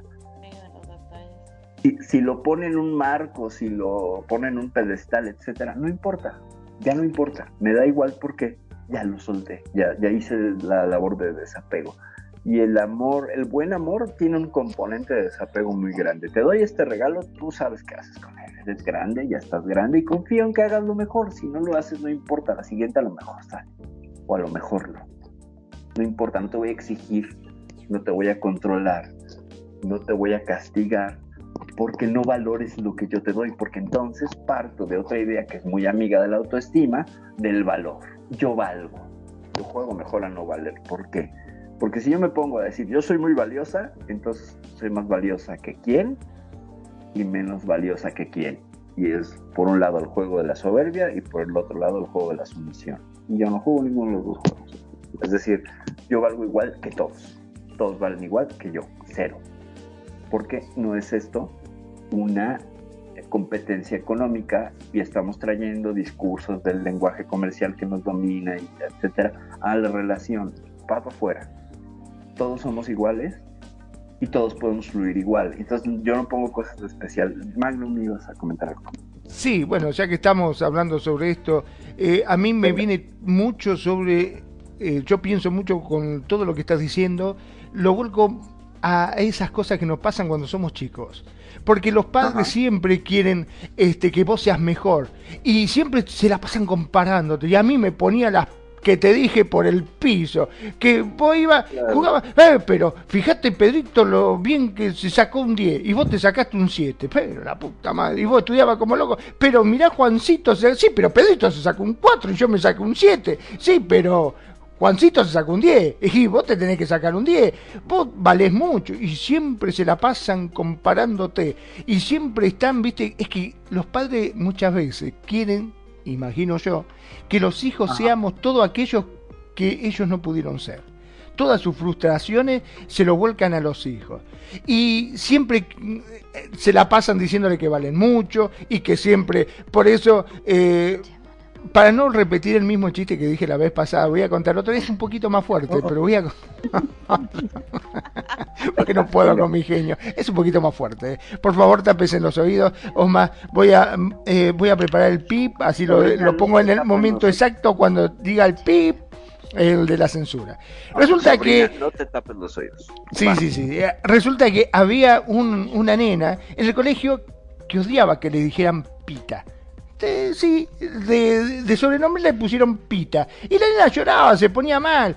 Porque cada vez que le decía, a ver, la señorita le decía, Pita pasa al frente. Los compañeros, che, Pita, ¿me prestás el cuaderno? Che, Pita, me... Y era una nena. Y decía, ay, ma, y llegaba llorando todos los días. Y ya la madre no aguantó más y dice, ¿qué es lo que te pasa, nena? Que siempre venís llorando al colegio. ¿Qué es lo que tenés? Que estoy cansada, mami. Todos los días los chicos me dicen pita y pita y pita y estoy podrida. Bueno, cuando los chicos te digan pita, vos le decís puta. Ahí nomás. Ahí puse el, eh, Cuando te digan eso, vos le decís lo otro y ya está. Ah, bueno, bueno, dice la nena. Y entonces llegó al colegio, qué sé yo, entonces, bueno, estaba sentado en la clase y agarra y la maestra va y dice, pase Juancito, pase Pedrito, le toca a ella y dice, a ver, pita, pasa al frente, puta, la nena. La maestra la, mira y dice, a ver, ¿qué dijo? Repita, le dice. Y la, la mira y dijo, reputa, le dijo, a la mierda. Le echaron al colegio, la suspendieron. No, bueno, está bien. No, bueno, sí, sí, sí, sí. Bueno, sí, Muy, muy fuerte, muy fuerte. Muy fuerte, pero muy ilustrativo, sí, por supuesto. sin duda. Sin duda. Bueno, retomando un poco. No, yo no, no, no, re. Yo por dos.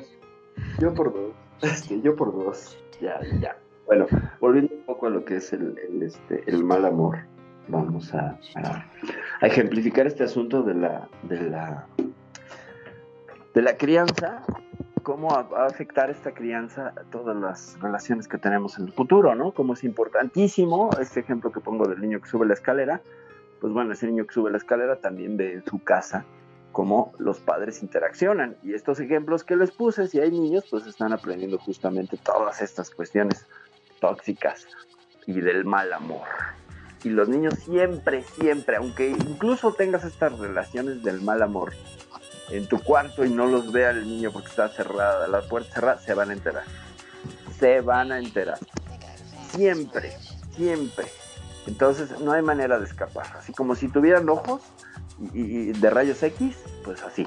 Entonces, por eso es súper importante el tema de la crianza entre dos personas que si están bien con el amor propio, autocontenidos en amor, entienden que el amor no es una cuestión condicional de premio y castigo, de causa y efecto, puede ser que desarrollen relaciones muy interesantes con unos hijos y sean un poco más sanas. Que los niños se van a romper, se van a romper, están hechos para ser rotos. Porque emocionalmente, ojo.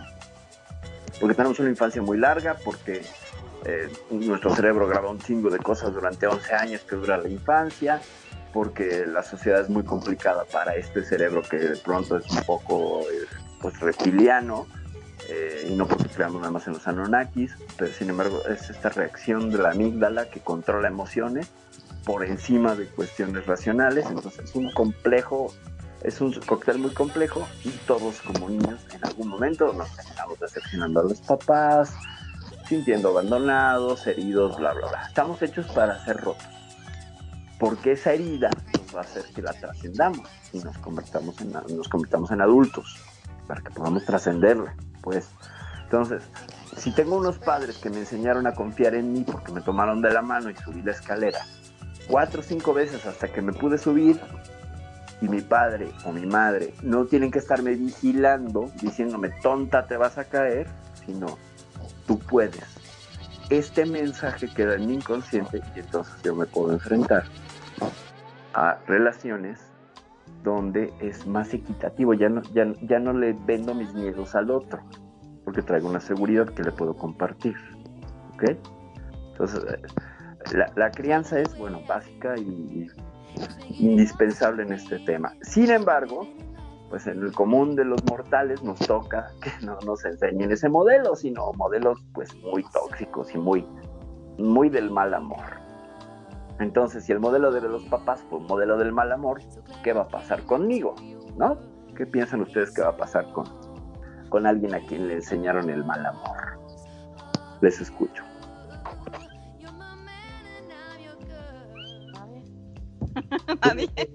Dale, dale, dale. Yo, ay, pues es que, pues sí, a ver, a veces este, puedes tener una experiencia de, separación de los papás por abuso, por, por X, ¿verdad?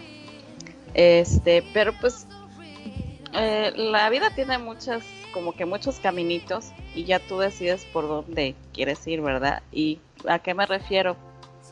A que este, puedes, tú puedes hacer como un paro y decir, esto yo, esto que, viví con, con papá, mamá, no me parece y, me gustaría que mi familia fuera distinta, ¿no? Entonces, hay como que como tomar la decisión para poder superar todas esas situaciones quizá de, abuso que tú pudiste ver en el momento dado, este, de separación de papás, de abandono y este y tener una eh, en, hogar una mejor familia, ¿no?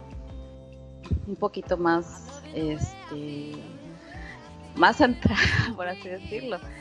Eh, pero sí sí, yo creo que es, decisión de cada uno el, cambiar, ¿no? Habrá quienes se rebelen y digan, pues me revelo de mis papás y entonces eh, una manera de, rebelarse es ir contra, contra las reglas de, la familia, de papá y mamá, que aunque se separaron y, eso tenían sus propias reglas, entonces yo sabía que a papá no le gustaba tal cosa, ya me voy a, ¿sabes? Y me tengo dos, tres hijos por allá y y dejo de estudiar y sabes, cosas así, ¿no? Una manera de, de revelarse de, de, algunas personas. Otras a lo mejor deciden, te digo, cambiar y, y este, decidir dejar eso que no les sirve, perdonar a sus papás, que fue lo, lo mejor que pudieron hacer en ese momento es que sobrevivieras a este mundo. Este, y, y tomar tus, pues ya eres un adulto, ¿no? A partir de los 18, aunque eres todavía joven y maduro, pero pues ya llega un momento que también tienes que sentar cabeza y decir, bueno, esta es mi vida, es mi única vida y tengo que, que modificarla porque si no, ¿qué hago?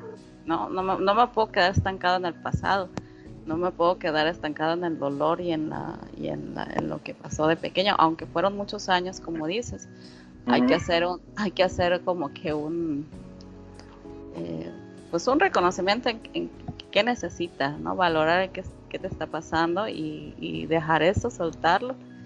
Y si vas a crear una familia, pues hacer lo mejor posible, ¿no?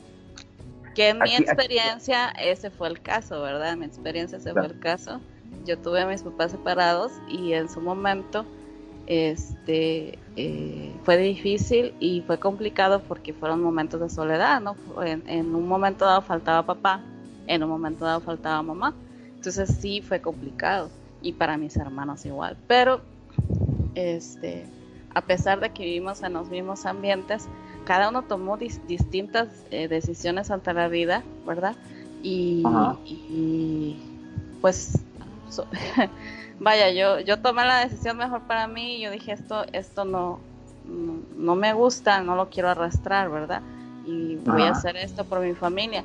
Caso es que mi papá, por ejemplo, nos criaba así como eh, a veces se le salían las palabras sin querer, ¿no? De, de, no nos insultaba, pero a veces cuando se asustaba, por ejemplo, que nos, digamos, nos callamos, ay, pendeja, ¿no? Te decía cosas así, ¿no?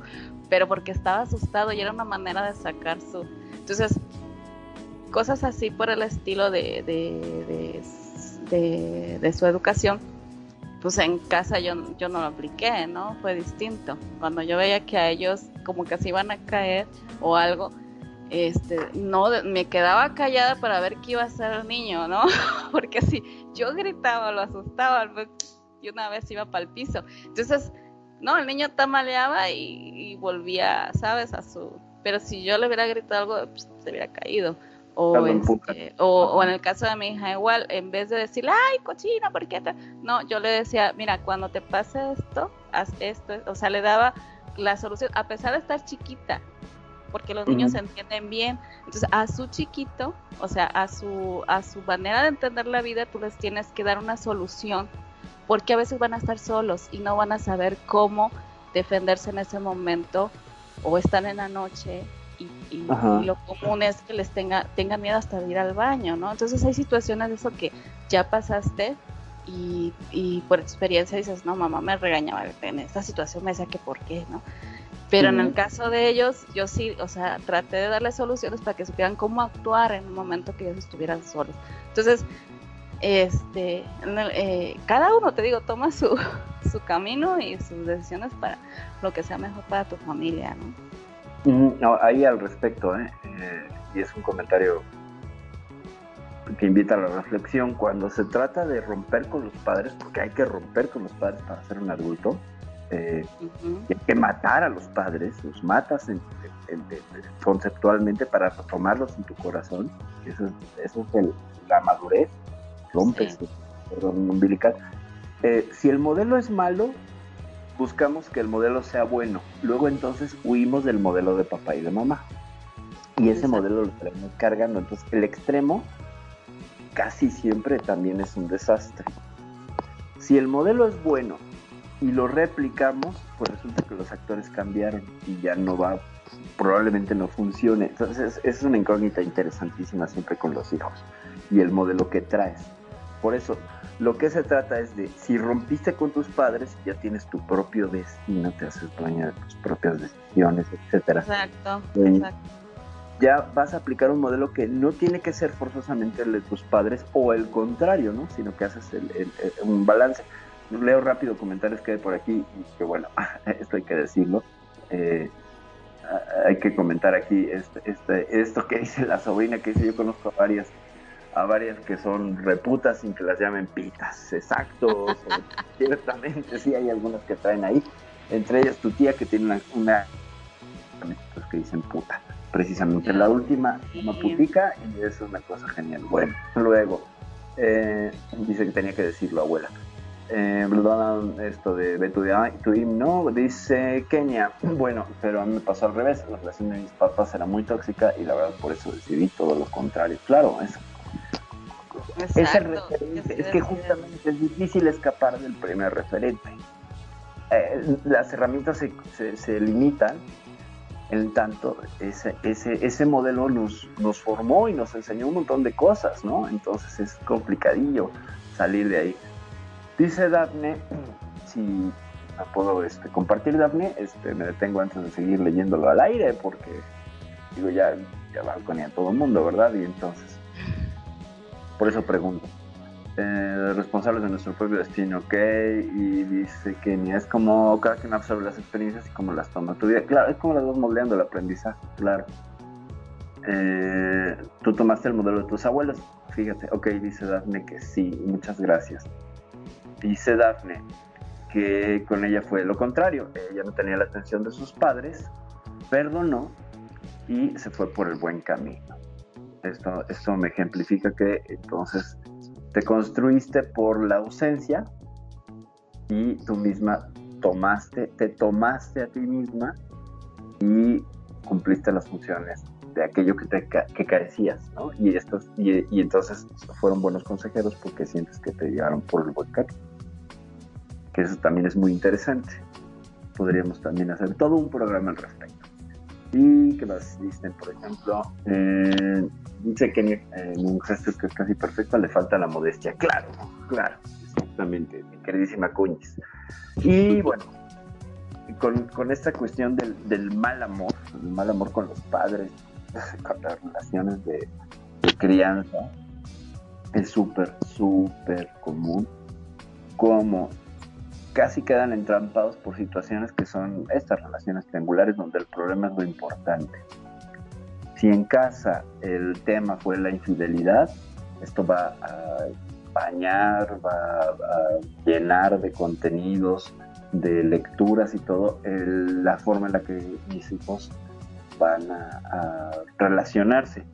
E, este es un hack de vida. Si quieres tener pareja, pregúntale cómo se lleva con sus papás si se lleva bien, es probable que tengas una buena pareja. Si se lleva mal, dile gracias la que sigue. chao, exacto.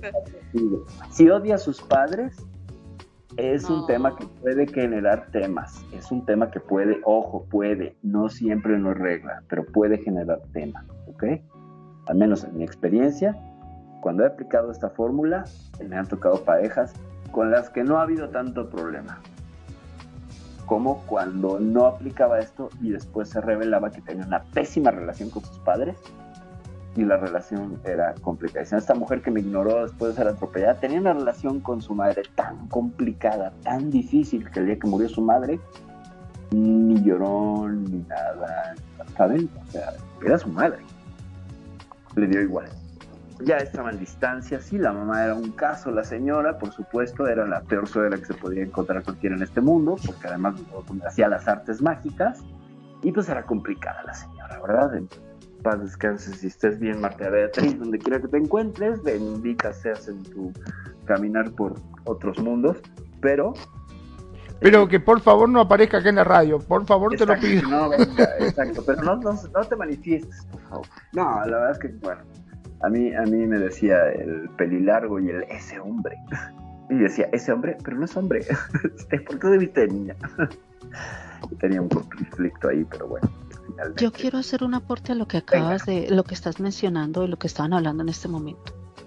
Mira, eh, hoy en día, vamos a hablarlo de hoy en día. Ya esta generación que está creando familia, que están teniendo hijos y que están creando familia, esta generación de ahora.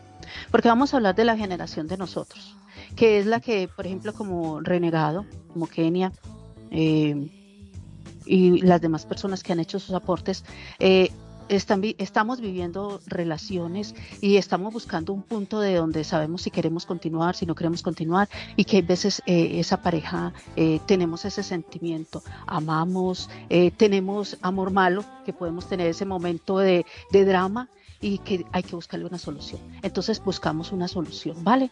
Pero la generación de hoy en día están creando, vamos a decirlo, eh, que está mal dicho, porque realmente el ser humano hay veces no, tóxico es una cosa horrible que a veces suena tóxico, pero bueno, eso es lo que está de moda hoy en día.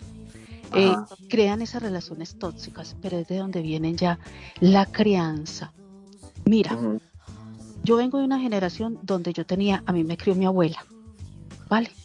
Mi abuela, entonces ella, como a ella la criaron y viene uno con un legado de que debes de respetar, no hagas a los demás lo que no te gustaría que te hicieran a, ti, fíjate muy bien lo que vas a responder, hay veces guarda, cuenta hasta cinco antes de dar la respuesta, más bien no digas, no, no cuando estás molesta, que hay veces eso lo, hay veces lo aplico, cuando estás molesta, no lo dices en ese momento, no lo digas en el momento, pero luego explota. Luego dilo, cuando ya estés calmada, cuando no estés sofocada, dilo. Y, eso funciona. A los dos días o en el transcurso cuando se dé el momento, pa, lo voto. No me quedo con él, lo voto. Pero no en el momento que estoy tan sofocada. Entonces aprendí a uno eso. Le daban a uno esas pautas de uno como llegar uno en el momento, ¿sí? Hoy en día las mm, de mi generación eh, fueron creados por también por madres jóvenes, eh, por padres que, que, decidieron hacer vida con otra persona, la separación, entonces ya venía el conflicto que tenía otra familia y todo, entonces ya empezaba los hogares disfuncionales, ¿vale? Entonces ya venía el no me ama, no me quiere, fui un estorbo y eso todo va guardándose en el inconsciente y esa persona dice, no, pero yo estoy bien, yo a mi mamá la perdono, a mi papá también. Ellos decidieron hacer su vida, yo ahora estoy haciendo mi vida, pero cuando llegan esos momentos de dificultades, de mal amor, esos dramas, esos escenarios que, se viven por eventos, circunstancias, eh, lo que sea, la forma de actuar empieza el subconsciente a actuar y a traer todo eso de una forma que tú ni, ni, te das cuenta. Estas personas no se dan cuenta y criaron la generación de hoy en día de hoy en día que son tan inestables. El marido, vamos a decirlo así, tiene su pareja, su novio, pero están chateando con otro novio, otros dos novios. Pero esos novios son los, los eh, ¿cómo les dicen? Los daddy, los daddy sugar. Eh, los daddy sugar, entonces, no, es que tengo un daddy sugar que me da platica, pero no me hace nada yo no le hago nada, solamente le gusta que, y me ve y me da plática. Y el marido dice, pero me estás engañando. No, no, no, pero solamente le recibo plata. Y con esa plata es que yo te he comprado la camiseta, con esa plata yo te colaboro aquí en la casa, porque yo no trabajo. Entonces, mira, todo lo que viene y dice, pero ¿qué, ¿qué, me va a decir si mi mamá a mí no me decía nada? Y yo veía que mi mamá también tenía su, su vecino o tenía su amiguito también. Entonces vienen todas estas secuelas. Cuando tienen los hijos de hoy en día, ya están separados, ya han tenido tres parejas, cuatro parejas. Y el niño no conoció si el papá, si es el papá, o si era el primo, si era el vecino, o si era quién es el papá. Entonces viene escenarios donde el niño se manifestó, el niño o la niña se manifestó y la mamá solamente estaba alegre y tratando de sortear la circunstancia o la situación. Entonces se siguen criando de esa forma. Y hoy en día dice, no, eh, somos amigos con derecho, no somos novios, vamos a vivir juntos, no somos pareja, somos novios y podemos disfrutar y hacer el delicioso y pasar delicioso, pero no tenemos compromiso pero vaya, vea a esta persona en otra, en otra, en otra circunstancia, con otra persona, con otra pareja, no, no somos nada serio. Pero vaya a circunstancia y el drama que se arma y voy a acabar con todo y me meto con tu amiga o, con tu hermana y empiezan otros dramas. Yo digo que ese sí es el amor malo. Porque ya no hay esa, no hay ya un decir, vamos a, voy a decirlo así, vamos a jugar limpio entre nosotros, vamos a, protegernos. Y si las cosas no van a funcionar, hablemoslas. Ya, no, no, es que no me gusta lo que estamos viviendo y es mejor que, que nos separemos. No, prefieren seguir en, esas, en esos dramas, en esos dramas y hasta que los descubran, ya es el drama mayor y les toca que separarse. Pero ya viene la venganza. Y aquí es donde viene todo esto que se está pudriendo, que fue lo que yo inicié en mi frase. La manzana que tiene, ya viene dañada en el centro, que es la crianza, viene con ese eh, mm, con el eh, subconsciente que, ha vivido circunstancias desde niño, que vio ese niño o niña, vio lo que vivía la mamá, vio la inestabilidad en muchas cosas, van creciendo y dice, yo quiero vivir diferente. Pero al, al, al final, al final, cuando ya se ven en una circunstancia de estas, ya se han dañado o están dañando a los demás o el entorno está tan, tan pesado que ya no dice cómo salgo de aquí. Y cuando despiertan, son aquellos que despiertan como decir, decido hacer una vida diferente, vivir mi vida un poco más sana sin hacerle daño a nadie o dejar que me hagan daño. Entonces, son tantas cosas que hoy en día se están viviendo y tan difícil en la juventud tú de hoy en día, porque vamos a hablarlo, hoy en día los muchachos se van a vivir más rápido. Antes uno lo pensaba dos veces, o al menos yo lo pensaba dos veces, pero hoy en día dice, ah, no, ya tengo 18, ya tengo 20 años, nos vamos a vivir, em, se conocieron hace una semana y ya están viviendo juntos. Y empiezan, y no se conocieron, nunca se conocieron y nunca supieron qué, qué drama, vamos a decirlo así, qué dramas vivió esa persona y que trae en su mente, su subconsciente o en su camino. Entonces, hoy en día es eso. Los niños que hoy en día los papás le decían, te vas a caer, te vas a caer, te vas a caer, pero no le dio la mano para decirle, si vas subiendo de escalón en escalón, despacio, fíjate bien el paso, si no lo guió bien, y solamente le dijo, te vas a caer, te vas a caer, cuando cayó, se lo dije, se cayó, se lo dije, ¿vio? Ahora si usted solo porque tiene que aprender supuestamente. Hay veces las cosas no son así, pero desafortunadamente mucha de esta juventud está viviendo eso hoy en día. Y vamos a las redes sociales. Si algunos ven de estos videos que están subiendo, que estas cosas, las redes sociales hacen los dramatizados, hacen todo lo demás. Oiga, ¿qué? Oiga, yo digo, ¿qué maquiavelos? Pero oiga, una generación de maquiavelos todo lo que se ingenian para hacer los escenarios de, burla, de humillación, de, todo. Y uno dice, carajo. No, no, pues la Rosa de Guadalupe se quedó en palotes. Eso es lo que yo digo. Lo que no, el mal amor que se mostró desde el inicio en un hogar, en un hogar, se mostró y, y creen que el niño no lo va a tocar, el subconsciente guarda todo. Los niños hasta cierta edad son como las esponjas y con el tiempo, como, como Magno, que hoy vino a caer en cuenta el proceso. Los niños de hoy en día, mira Magno todo lo que demoró para caer hoy en el proceso. Los niños de hoy en día son así, mira, de una, un chasquido de los dedos y ya, ya entendieron el proceso. Ah, ahí mismo, ahí mismo lo capturan. Mire lo que se está viviendo hoy en día, la evolución hoy en día de cómo capturan las cosas más rápido. Uno se demoraba. Uno de ocho años a mí me decían, siéntese aquí, no se mueva. porque mi abuela me llevaba donde ella trabajaba a lavar ropa y me decía, quédese aquí quietecita, no vaya a hacer ningún daño porque si no, no la puedo volver a traer y no la puedo dejar sola. Yo me quedaba ahí, oiga, dos horas, tres horas ahí sentada al pie de la escalera donde el lavadero, donde ella, donde, donde ella me decía que me quedara. Hoy en día dígale usted a un niño, quédese aquí sentado, no se mueva. Cuando usted volteó, medio volteó la cabeza, el niño ya está por allá encaramado en la escalera, por allá subiendo el ascensor. Y uno dice, Mm. pero ¿a qué horas? Mire, hoy en día está sucediendo eso. Y uno dice, pero es que no los puedo reprender. A los niños hay que hablarles, sí. Pero llega un momento que uno tiene que aprender a decirles las cosas también. Así como estiras el, el cordoncito para soltarlo y que vaya aprendiendo, también tienes que aprender a jalarlo. Y decirle, stop, así no son las cosas.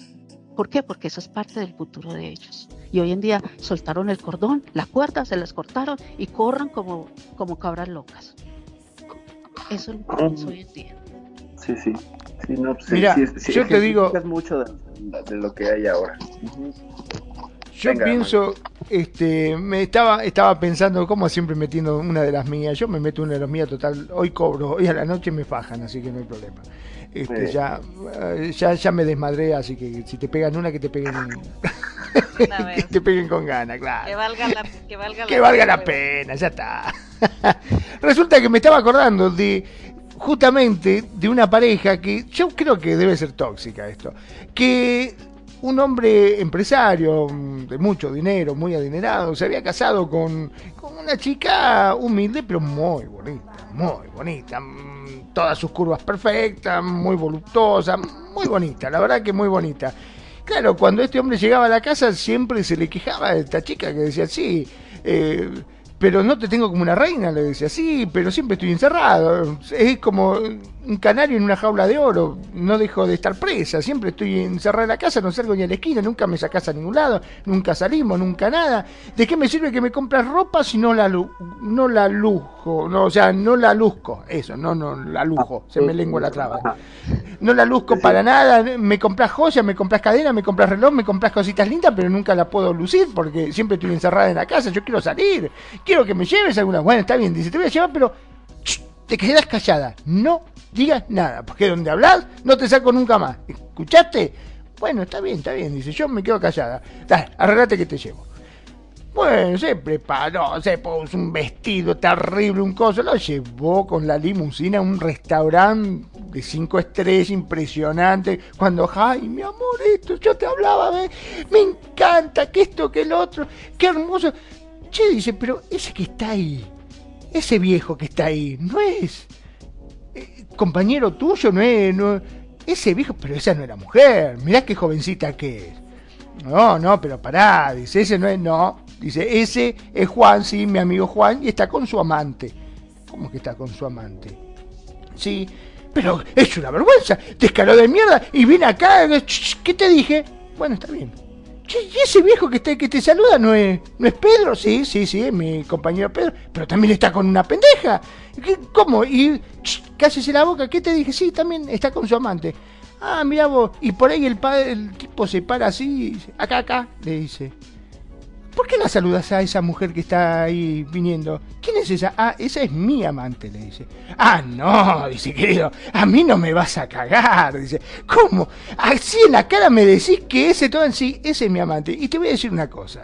Si llegas a decir algo, un gesto o algo que la ponga mal a ella o me incomode a mí, ¿te acordás de dónde te saqué? ¿Te acordás que vos vivías en un cuartito con tus padres, tus hermanos, que eran seis, metidos todo en una casa que entraban a presión, que prácticamente dormían parados? ¿Te acordás? Te corto la tarjeta de crédito. Te saco toda la ropa, no te dejo un mango y te vo- vuelvo a tu casa de una patada en el culo. ¿Escuchaste? Viene la chica, se sienta, buenas tardes. Che, dice, ahora que estaba pensando, nuestra amante es mucho más linda que la de los otros, eh, te digo, dice.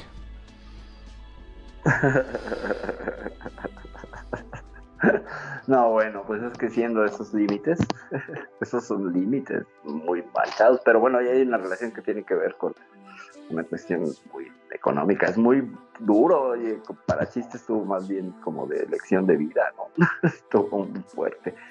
Eh, sí, muy fuerte. Mucho, muy fuerte, Magnum. Nos dejaste a todos silentes, así de. Fue más reflexión que otra cosa. Y sí, porque viste cómo es el tema, se quedaron todos callados, pero es que es así, mucha, es que no le convenía, no le convenía totalmente. Dijo, no, olvídate. Por supuesto, sí, nuestra. Pero ahora, ¿cómo salía de esa que se había metido? Dijo, no, no, mira, la verdad que nuestra amante es más linda que las de los otros. Nuestra amante está chulísima, exactamente. Bueno, eh, no quisiera yo, este, está buenísimo, el tema está desarrollando increíblemente, me encanta, la verdad es que tengo, que, tengo mucho que agradecerles, han aportado genial, ha habido aportes geniales y muy eh, precisos, sobre todo que es lo que quiero retomar antes de, llegar a las conclusiones. Eh, tenemos tenemos algunas, algunos comentarios rápidos que hicieron aquí en el chat local.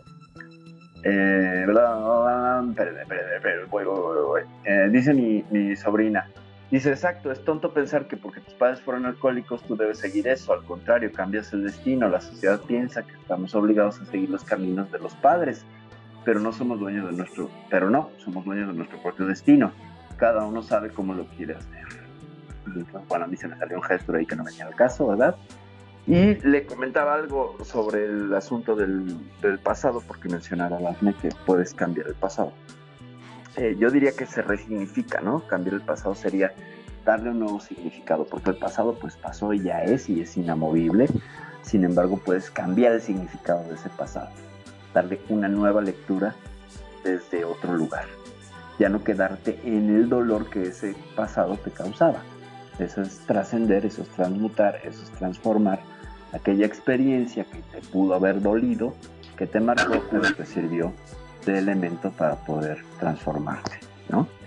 Y dice por acá también que, ah, bueno, ese, era, ese era el comentario. Eh, yo creo que ya para concluir, porque ya nos quedan cinco minutitos, eh, no sé, Eva, ¿qué quieres compartirnos como conclusión del mal amor?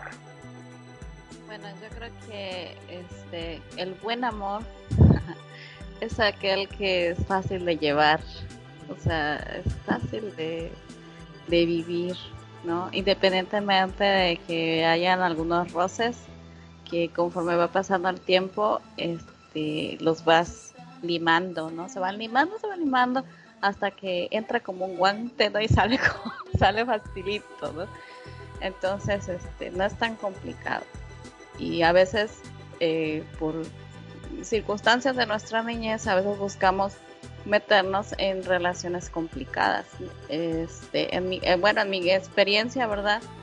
En mi real, por lo menos, la relación eh, que yo tengo, pues nunca fue de, drama. O sea, no, no tuve esos, esos alcances, pero fue por lo mismo, por la experiencia que pasé con mis papás. Este, eh, cuando yo quería una pareja, este, me gustaban las personas de, otro tipo, ¿no? De otra manera de ser que no fuera esa misma línea.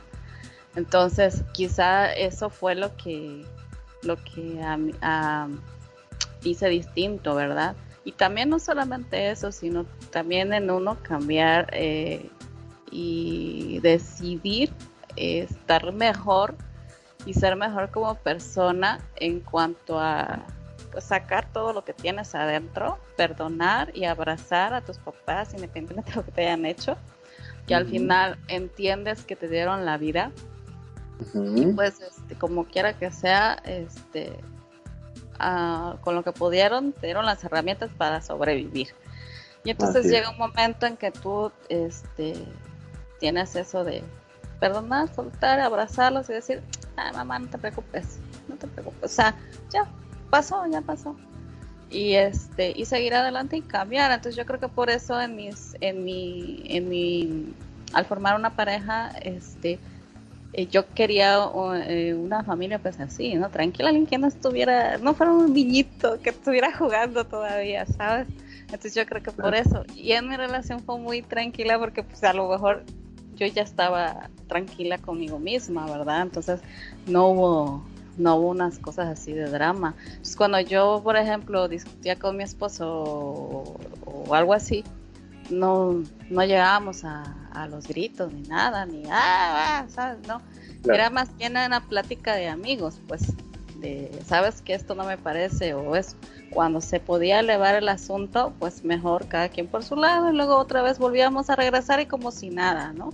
Entonces, cada uno aplica este, como puede eh, las situaciones y como mejor este, le funciona.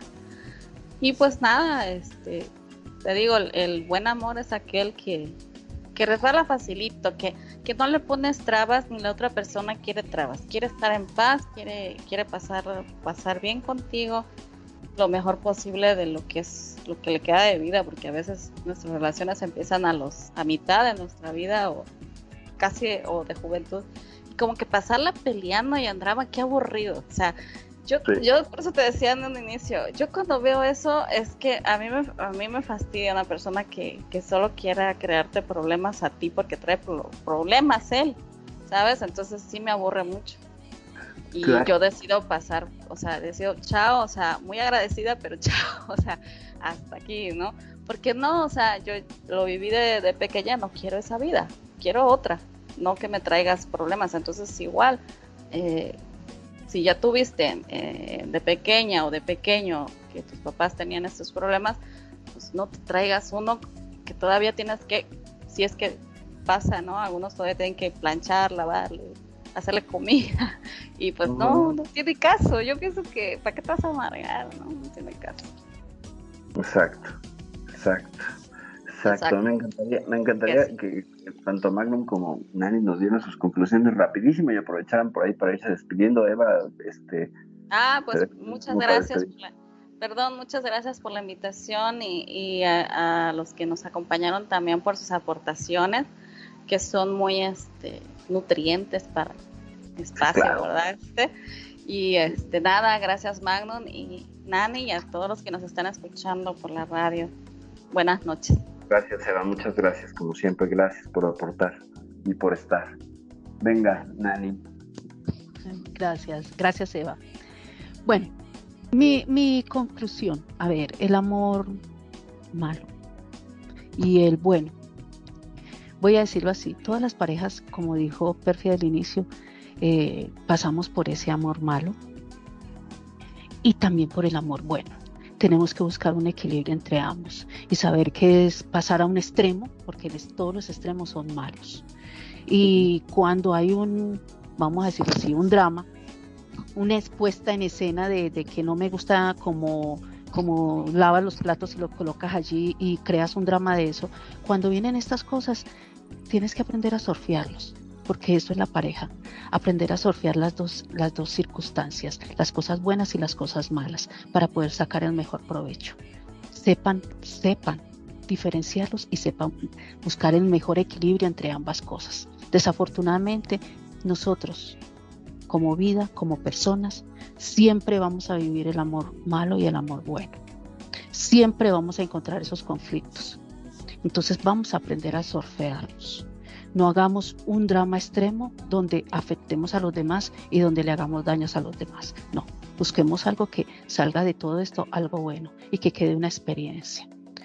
desafortunadamente la vida es así y afortunadamente la vida con dramas y sin dramas es vida y tenemos que aprender a reír, tenemos que aprender a disfrutarlo y también cuando no hay que ser, si nos toca llorar, lloramos, pero después nos acordamos y lloramos de la risa acordándonos de cómo actuamos en ese momento. Tenemos que aprender a ser humanos y saber surfear las cosas. Creo que ahí es donde está el punto clave de poder llevar una relación en pareja. Saber surfear las circunstancias. Desde Medellín, Colombia, les habló Nani Jurado. Muchísimas gracias a todos los que están ahí acompañándonos, escuchándonos. Y bueno, aquí en Radio Consentido, todos los días van a encontrar un poquito más de todo, como siempre, programas donde hay una variación de cositas y donde vamos aprendiendo, disfrutamos, podemos comentar, podemos reír con los chistes de, de Magnum, podemos reír y podemos quedarnos también pensando, un chiste con, con lógica. Todo esto lo encuentras aquí en Radio Consentido. Gracias Perfi y gracias a todos ustedes por estar con nosotros. Muy buenas noches. Muchas gracias, Nani. Muchas gracias. Qué gusto tenerte en el programa y tenerte por acá de vuelta. Muchas, muchas gracias, Nani. Magnum. Bueno, a ver, estamos hablando de amor. Yo, como amor, le diría a mi esposa, como Romeo a Julieta, debajo de su balcón, así amor yo te ofrezco mi alma y mi corazón. Vamos a decir que no estuvo hermoso. El tipo es un poeta. Eh, increíble, increíble. Eh, mira, yo creo que todos, absolutamente todos, eh, tenemos un ego, todos tenemos cosas buenas, todos tenemos cosas malas, como todos tenemos nuestros prejuicios y nuestros hábitos ya creados. Y muchas veces nos olvidamos que cuando estamos con una pareja, esa persona también tiene sus hábitos, también tiene sus cosas, tiene sus complejos y tienen su forma de pensar. Y a veces nosotros, en vez de ser flexibles, queremos que la otra persona sea la que cambie. ¿Por qué vamos a cambiar nosotros? No, que sea la otra la persona que cambie. No, cuando se habla de pareja, se tiene que hablar de a dos. Entonces tenemos que ser flexibles, tenemos que encontrar un equilibrio, tenemos que complementarnos. Yo creo que de eso se trata un poquito el amor. Mi nombre es Magnum Dacun, transmitiendo en vivo y en directo desde Mar del Plata, República Argentina. Gracias, muchas, pero muchísimas gracias a todos los que nos acompañan, a todos los que se acercan a la radio y por sobre todo a todos los que nos eligen día a día y hacen de Radio con sentido su radio. Ya saben, sean felices, el resto son solo consecuencias. Perfecto.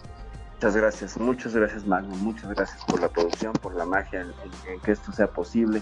Muchas gracias y reitero mis gracias a Eva, a Nani y por supuesto profundas gracias a quienes están aquí presentes y eso, eso es me llega profundamente porque porque comparten su tiempo y tiempo es vida. Gracias, gracias a Tony, gracias por estar aquí. Gracias, bro, por estar aquí y por, apoyar. Gracias, Cuñiz. Muchas, muchas gracias. Te quiero. Te mando muchos abrazos y besos también a ti, bro. Y a mi sobrina preciosa, hermosa, chula, bonita, la que voy a llevar por el mal camino. Claro que sí, qué gusto que estés aquí. Mi queridísima sobrina. Muchos, muchos besos. Este programa lo hacen también ustedes. Y bueno, ya nada más para concluir. Eh, cuando se trata de pareja, hay que considerar siempre esta frase te amo por quien eres, no por quien quiero que seas. La voy a repetir. Te amo por quien eres, no por quien quiero que seas. En el momento que yo amo al quien eres, libero a la persona de todos esos quiero que seas de tal manera, quiero que seas de tal otra, te dejo ser. Y al dejarte ser te amo.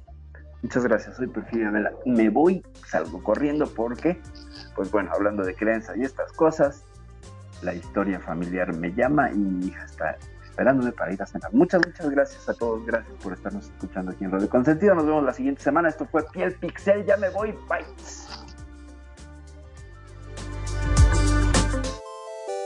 Muchas gracias por habernos acompañado en este ciberviaje. Recuerda que si terminaste con confusión, hemos logrado nuestro objetivo. Y recuerda escucharnos todos los lunes de 5 de la tarde a 7 de la noche, horario Second Life solo aquí en Radio Consentido.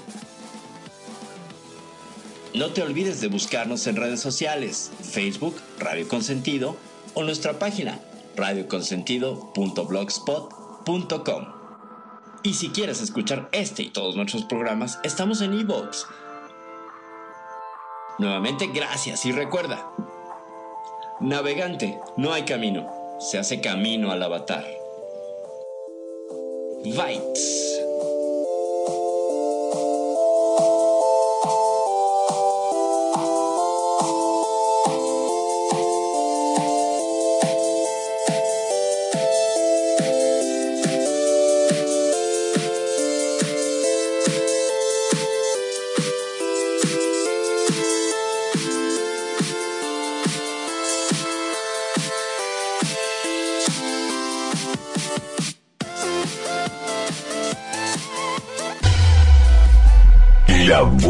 Música. Solo la puedes escuchar por aquí. Radio Consentido, consintiendo tus oídos. Tu mejor opción en radio por Second Life.